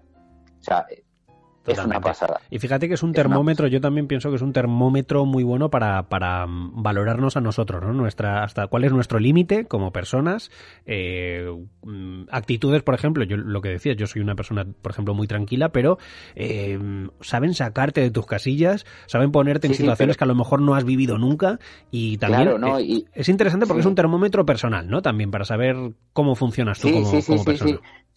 Sí, y, y luego, a ver, a ver, es que cuando son recién nacidos y tal, no es tanto ese que sepan, sino que ellos, a ver, es, pura supervivencia, ¿no? Lo que pasa es claro, su supervivencia muchas veces va en detrimento de la tuya, porque dices, claro, evidentemente esta gente tiene que comer cada muy poco, no sé qué, pero claro, hay un momento que dices, no, pero es que yo también necesitaría como mínimo dormir, porque es que si no, eh, van a ser, o sea, van a provocar su propia orfandad, ¿no? Ellos. claro, entonces ahí, claro, te desesperas, no sé qué, y vienen los líos, ¿no? Lo- lo- a ver, lo típico de es que no duermo, no sé qué. Ya te digo, con dos no dormías, porque es que aquí siempre había alguien que le pasaba algo, ¿no? Claro. Eh, pero, pero, pero sí, sí, es verdad que, que joder, yo soy un tío muy tranquilo y tal. Y uf, hay veces que, que luego me- te da rabia, ¿eh? Porque dices, joder, también me parece que con la de cosas en el día a día que a lo mejor podrías pegar las cuatro voces y no las pegas y aquí luego en casa tienes la mecha muy corta, ¿no? A veces. Mm. Pero, pero sí, sí, sí, sí, pones todas las cosas también en su sitio, ¿no? También y, y dices, "Oh, a ver, esto tampoco, ¿no? Antes le dabas importancia a lo mejor a algunas cosas que ahora, ahora, ahora es que no tienes ni tiempo de darles importancia porque estás a otras cosas y Fíjate, el propio, bueno, orden, el propio orden de la casa, cuando ves que está todo descolocado, que, que de repente hay manchas por todos lados, porque al final, pues, y si tienes animales también, imagínate, animales más niños, o sea, es manchas eh, sí, constantemente, sí, claro, estás claro, limpiando todo el rato. sí, sí. Pero, Sí, pero, pero, pero bueno, yo qué sé, yo qué sé, al final ahí te vas haciendo. También, a ver, yo, yo soy un tío y me reconozco ¿eh? como muy maniático del orden y de la limpieza y de todo eso. Entonces, o sea, yo hay veces, y, y- y- y sé que es una tara mía, ¿eh? que eso no puedo responsabilizar yo a nadie, pero, pero que es que hay veces que, que a lo mejor, de verdad, que pongo el culo en el sofá, a lo mejor son las doce y media de la noche, que lo podía haber puesto a lo mejor a las once, pero por dejar un poco ordenado todo y no sé qué tal, pero sí, sí, o sea, esto es, yo ya veces lo digo, esto es barrer el desierto o fregar la playa, sí, ¿sabes? sí, Que- sí. O sea, no has terminado de dar una paletada y ya te han venido 44.000 más por detrás. Pero, pero es- está muy guay, ¿sabes? Y está guay. Y además, sobre todo, oye, mira, yo no, habrá casos de todo, bueno, habrá, no, hay casos de todo, ¿no? Pero, pero nosotros queríamos tener hijos, entonces, ¿qué, qué vas a responsabilizarles a ellos encima? ¿Qué les traes tú, sabes? ¿Qué, qué le vas a decir? Es que no duerme. Pues, joder, si, si es que es muy pequeño. Aunque me enfade, ¿eh? y, y esto te lo digo ahora, y ayer eh, la nena se puso a pegar gritos a las tres y pico de la mañana, no sé qué, y yo estaba negro y de verdad que, que me la comía con patatas, pero, pero que luego dices, ay, espérate, Daniel, para, para un momento, que, que son pequeños y encima a esta fiesta los has traído tú, ¿sabes? Que no, no les puedes responsabilizar de nada, de Claro. nada. Es muy interesante de todas maneras y seguro que hay padres y madres escuchando ahora mismo también esta charla y estarán diciendo, jo, pues tienen razón. O también el, el hecho de que necesitamos también de alguna manera mimarnos a nosotros mismos, eh, mirar por nosotros para también el bienestar de ellos. Si no nos cuidamos Sí, nosotros, a- si no a ver, descansamos... sí, sí, Claro. también, también, sí, sí, pero, pero bueno, hay una cosa, o por lo menos a mí me pasa, ¿eh? que lo mío no va por encima del otro, porque lo mío es una necesidad con asterisco y, Claro. y los suyos suelen ser necesidades puras, o sea, Claro, pura necesidad de, de- de necesita comer, necesita eh, beber, necesita descansar, necesita esto y necesita lo otro, pero, pero como algo muy puro, o sea, no, Mm, no es, o sea, yo necesito todo eso que necesitan ellos y además, oye, pues a lo mejor necesito estar aquí viendo mi He-Man. Pero bueno, sin ver mi He-Man se puede tirar, ¿sabes? Por lo menos el trechito hasta que ya nos entendamos todos que, que vale, que serán tres años, cuatro, lo que sea, no lo sé. De momento no ha llegado. Pero, pero vaya, que tampoco puedes volcar tus mierdas en nadie, ¿sabes? No, sin duda.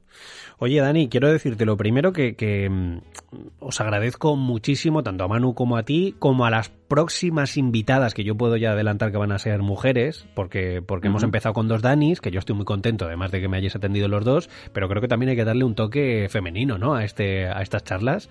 Creo que es Bien, necesario. bien, no, no, sí, sí, aquí, o sea, la pauta está que si son chicos tienen que ser Danis, ahí te has entrampado tú solo. Sí, sí, sí. No sé, no sé el siguiente cuál será. Tengo que echarle un ojo porque así Dani, es, no sé, Daniel Guzmán, el actor, podría, podría ser un ejemplo, a lo mejor. Pues tú sabrás, tú sa- te has metido tú solo en este lío. Daniel Craig podría ser también, no lo sé. Puedo, puedo tantear y hablar un poco del universo James Bond con Daniel Craig, a lo mejor si, si me si acepta mi Algo invitación. sabrá, Oye, algo sabrá. Y también de Star Wars que hizo de Trooper, ¿eh? En una. ¿ah sí? Ostras. Sí, Pero- pero claro, las cosas, las cosas de los famosos, como se ruedan en unos estudios en Londres, él estaba haciendo, no sé, igual estaba haciendo algún J. Bond en, en la nave que había al lado Sí. y se pasó por ahí y como le molaba el rollo y era famoso y allí pues todo el mundo tal, dijeron pues ponte un casco. Qué y es bueno. uno de los troopers, sí, uno de los troopers que salen en el, episodio 7, creo, en la primera de las nuevas, digamos. Hostia, qué curioso, Sí, sí. ¿eh? La Sí, las sí. intrahistorias de las pelis o de las series que son maravillosas. ¿eh? Pues mira, eso si volvéis o vuelves a ver la peli o quien sea, eh, eh, hay una, una escena que a, a Rey, a la chica, a la prota nueva, ¿no? A la de las pelis nuevas, que se la llevan ahí, Kylo, Kylo Ren se la lleva y la tiene como atada en un sitio y, y- y como que ella, es que no me acuerdo exactamente cómo era, pero como, de alguna manera no sé si descubre un poco la fuerza o alguien que engatusa a uno, a un trooper que la está como vigilando para que la suelte. Ujú. Pues ese, ese trooper, ese Es Daniel Craig. eh, Daniel Craig, sí. Qué bueno, tío. Cómo me gustan estas cosas, ¿eh? Ahora ya, claro, lo veremos de otra manera. Cuando revisionemos la, la cinta, diríamos, Claro, si es, que, es que eso es lo que mola, por eso te digo, por eso esas cosas al final molan tanto, porque, porque siempre hay alguna mierda nueva que dices, ah, pues la voy a ver otra vez. sin O voy a comprar un muñeco y en mi cabeza es J. Bond, ¿sabes? Claro. Ese trooper que me compro. Pues Dani, como te digo, ha sido un placer de verdad charlar contigo. Eh, creo Nada, que, oye, el casi, casi dos horas de charla y yo seguro que quedaría para más. Te quiero agradecer también, y ya lo hicimos cuando hablamos en la radio, porque recordemos que eh, yo estoy tirando de agenda, estoy tirando de gente con la que ya en su momento hablamos en la radio, que sabía el tipo de conversación que me pueden ofrecer. Y en tu caso, te quiero dar las gracias también por la generosidad a la hora de responder. Me has hecho muy fácil la charla porque directamente no te he tenido que preguntar por tus orígenes, directamente tú has tirado por ahí, mientras que ibas hablando me lo has ido dando, y, y con muchas otras cosas que sinceramente sin yo tener que preguntarlas, te has abierto. Yo, mm, la idea de estas charlas era conocer más a la persona que al personaje de Twitter, porque creo que el personaje ya lo conoce mucha gente y es muy interesante que también alguien que, que quiera saber más de vosotros pueda hacerlo de vuestra propia voz, con lo que vosotros queráis contar de vosotros mismos, y creo que has sido muy Ujú. generoso también en todo lo que has contado. Te has, te has abierto bastante y oye, pues para mí jo, es un lujo escucharos, eh, comprender un poquito más vuestra historia y saber quiénes sois las personas que estáis al otro lado de, de la cuenta. Así que, Pues nada, por, pues yo en lo que a mí respecta, o sea, un placer también, porque además me, me ha hecho mucha ilusión que, que quisieses contar conmigo para esto. Y, y luego, bueno, la gente a estas alturas ya de, de la conversación habrá deducido que la persona que hay detrás de ese Twitter es exactamente lo que promete Twitter. Un señor muy pesado que se enrolla mogollón contando cosas que no le interesan a nadie. Yo creo que sí que interesa muchísimo y esta charla, yo espero que haya alguien, yo creo que sí, alguien que aguante desde el principio hasta el final, hasta, hasta esta hora y bueno, 40 minutos más o menos por ahí que llevaremos, porque le di a Sí, sí. grabar casi cuando arrancábamos, o sea que espero que haya gente que sí que aguante toda la, todo, todo este, esta conversación, que lo haya disfrutado de verdad, que te haya conocido un poquito más y nada, nos leemos por Twitter, tío, y seguimos en contacto, ¿te parece? Perfecto, y ya sabes que lo que necesites, me tienes. O sea que, pa'lante con todo. Perfecto. Pues un abrazo, Dani, muchas gracias, tío. Otro para ti, otro, un abrazo.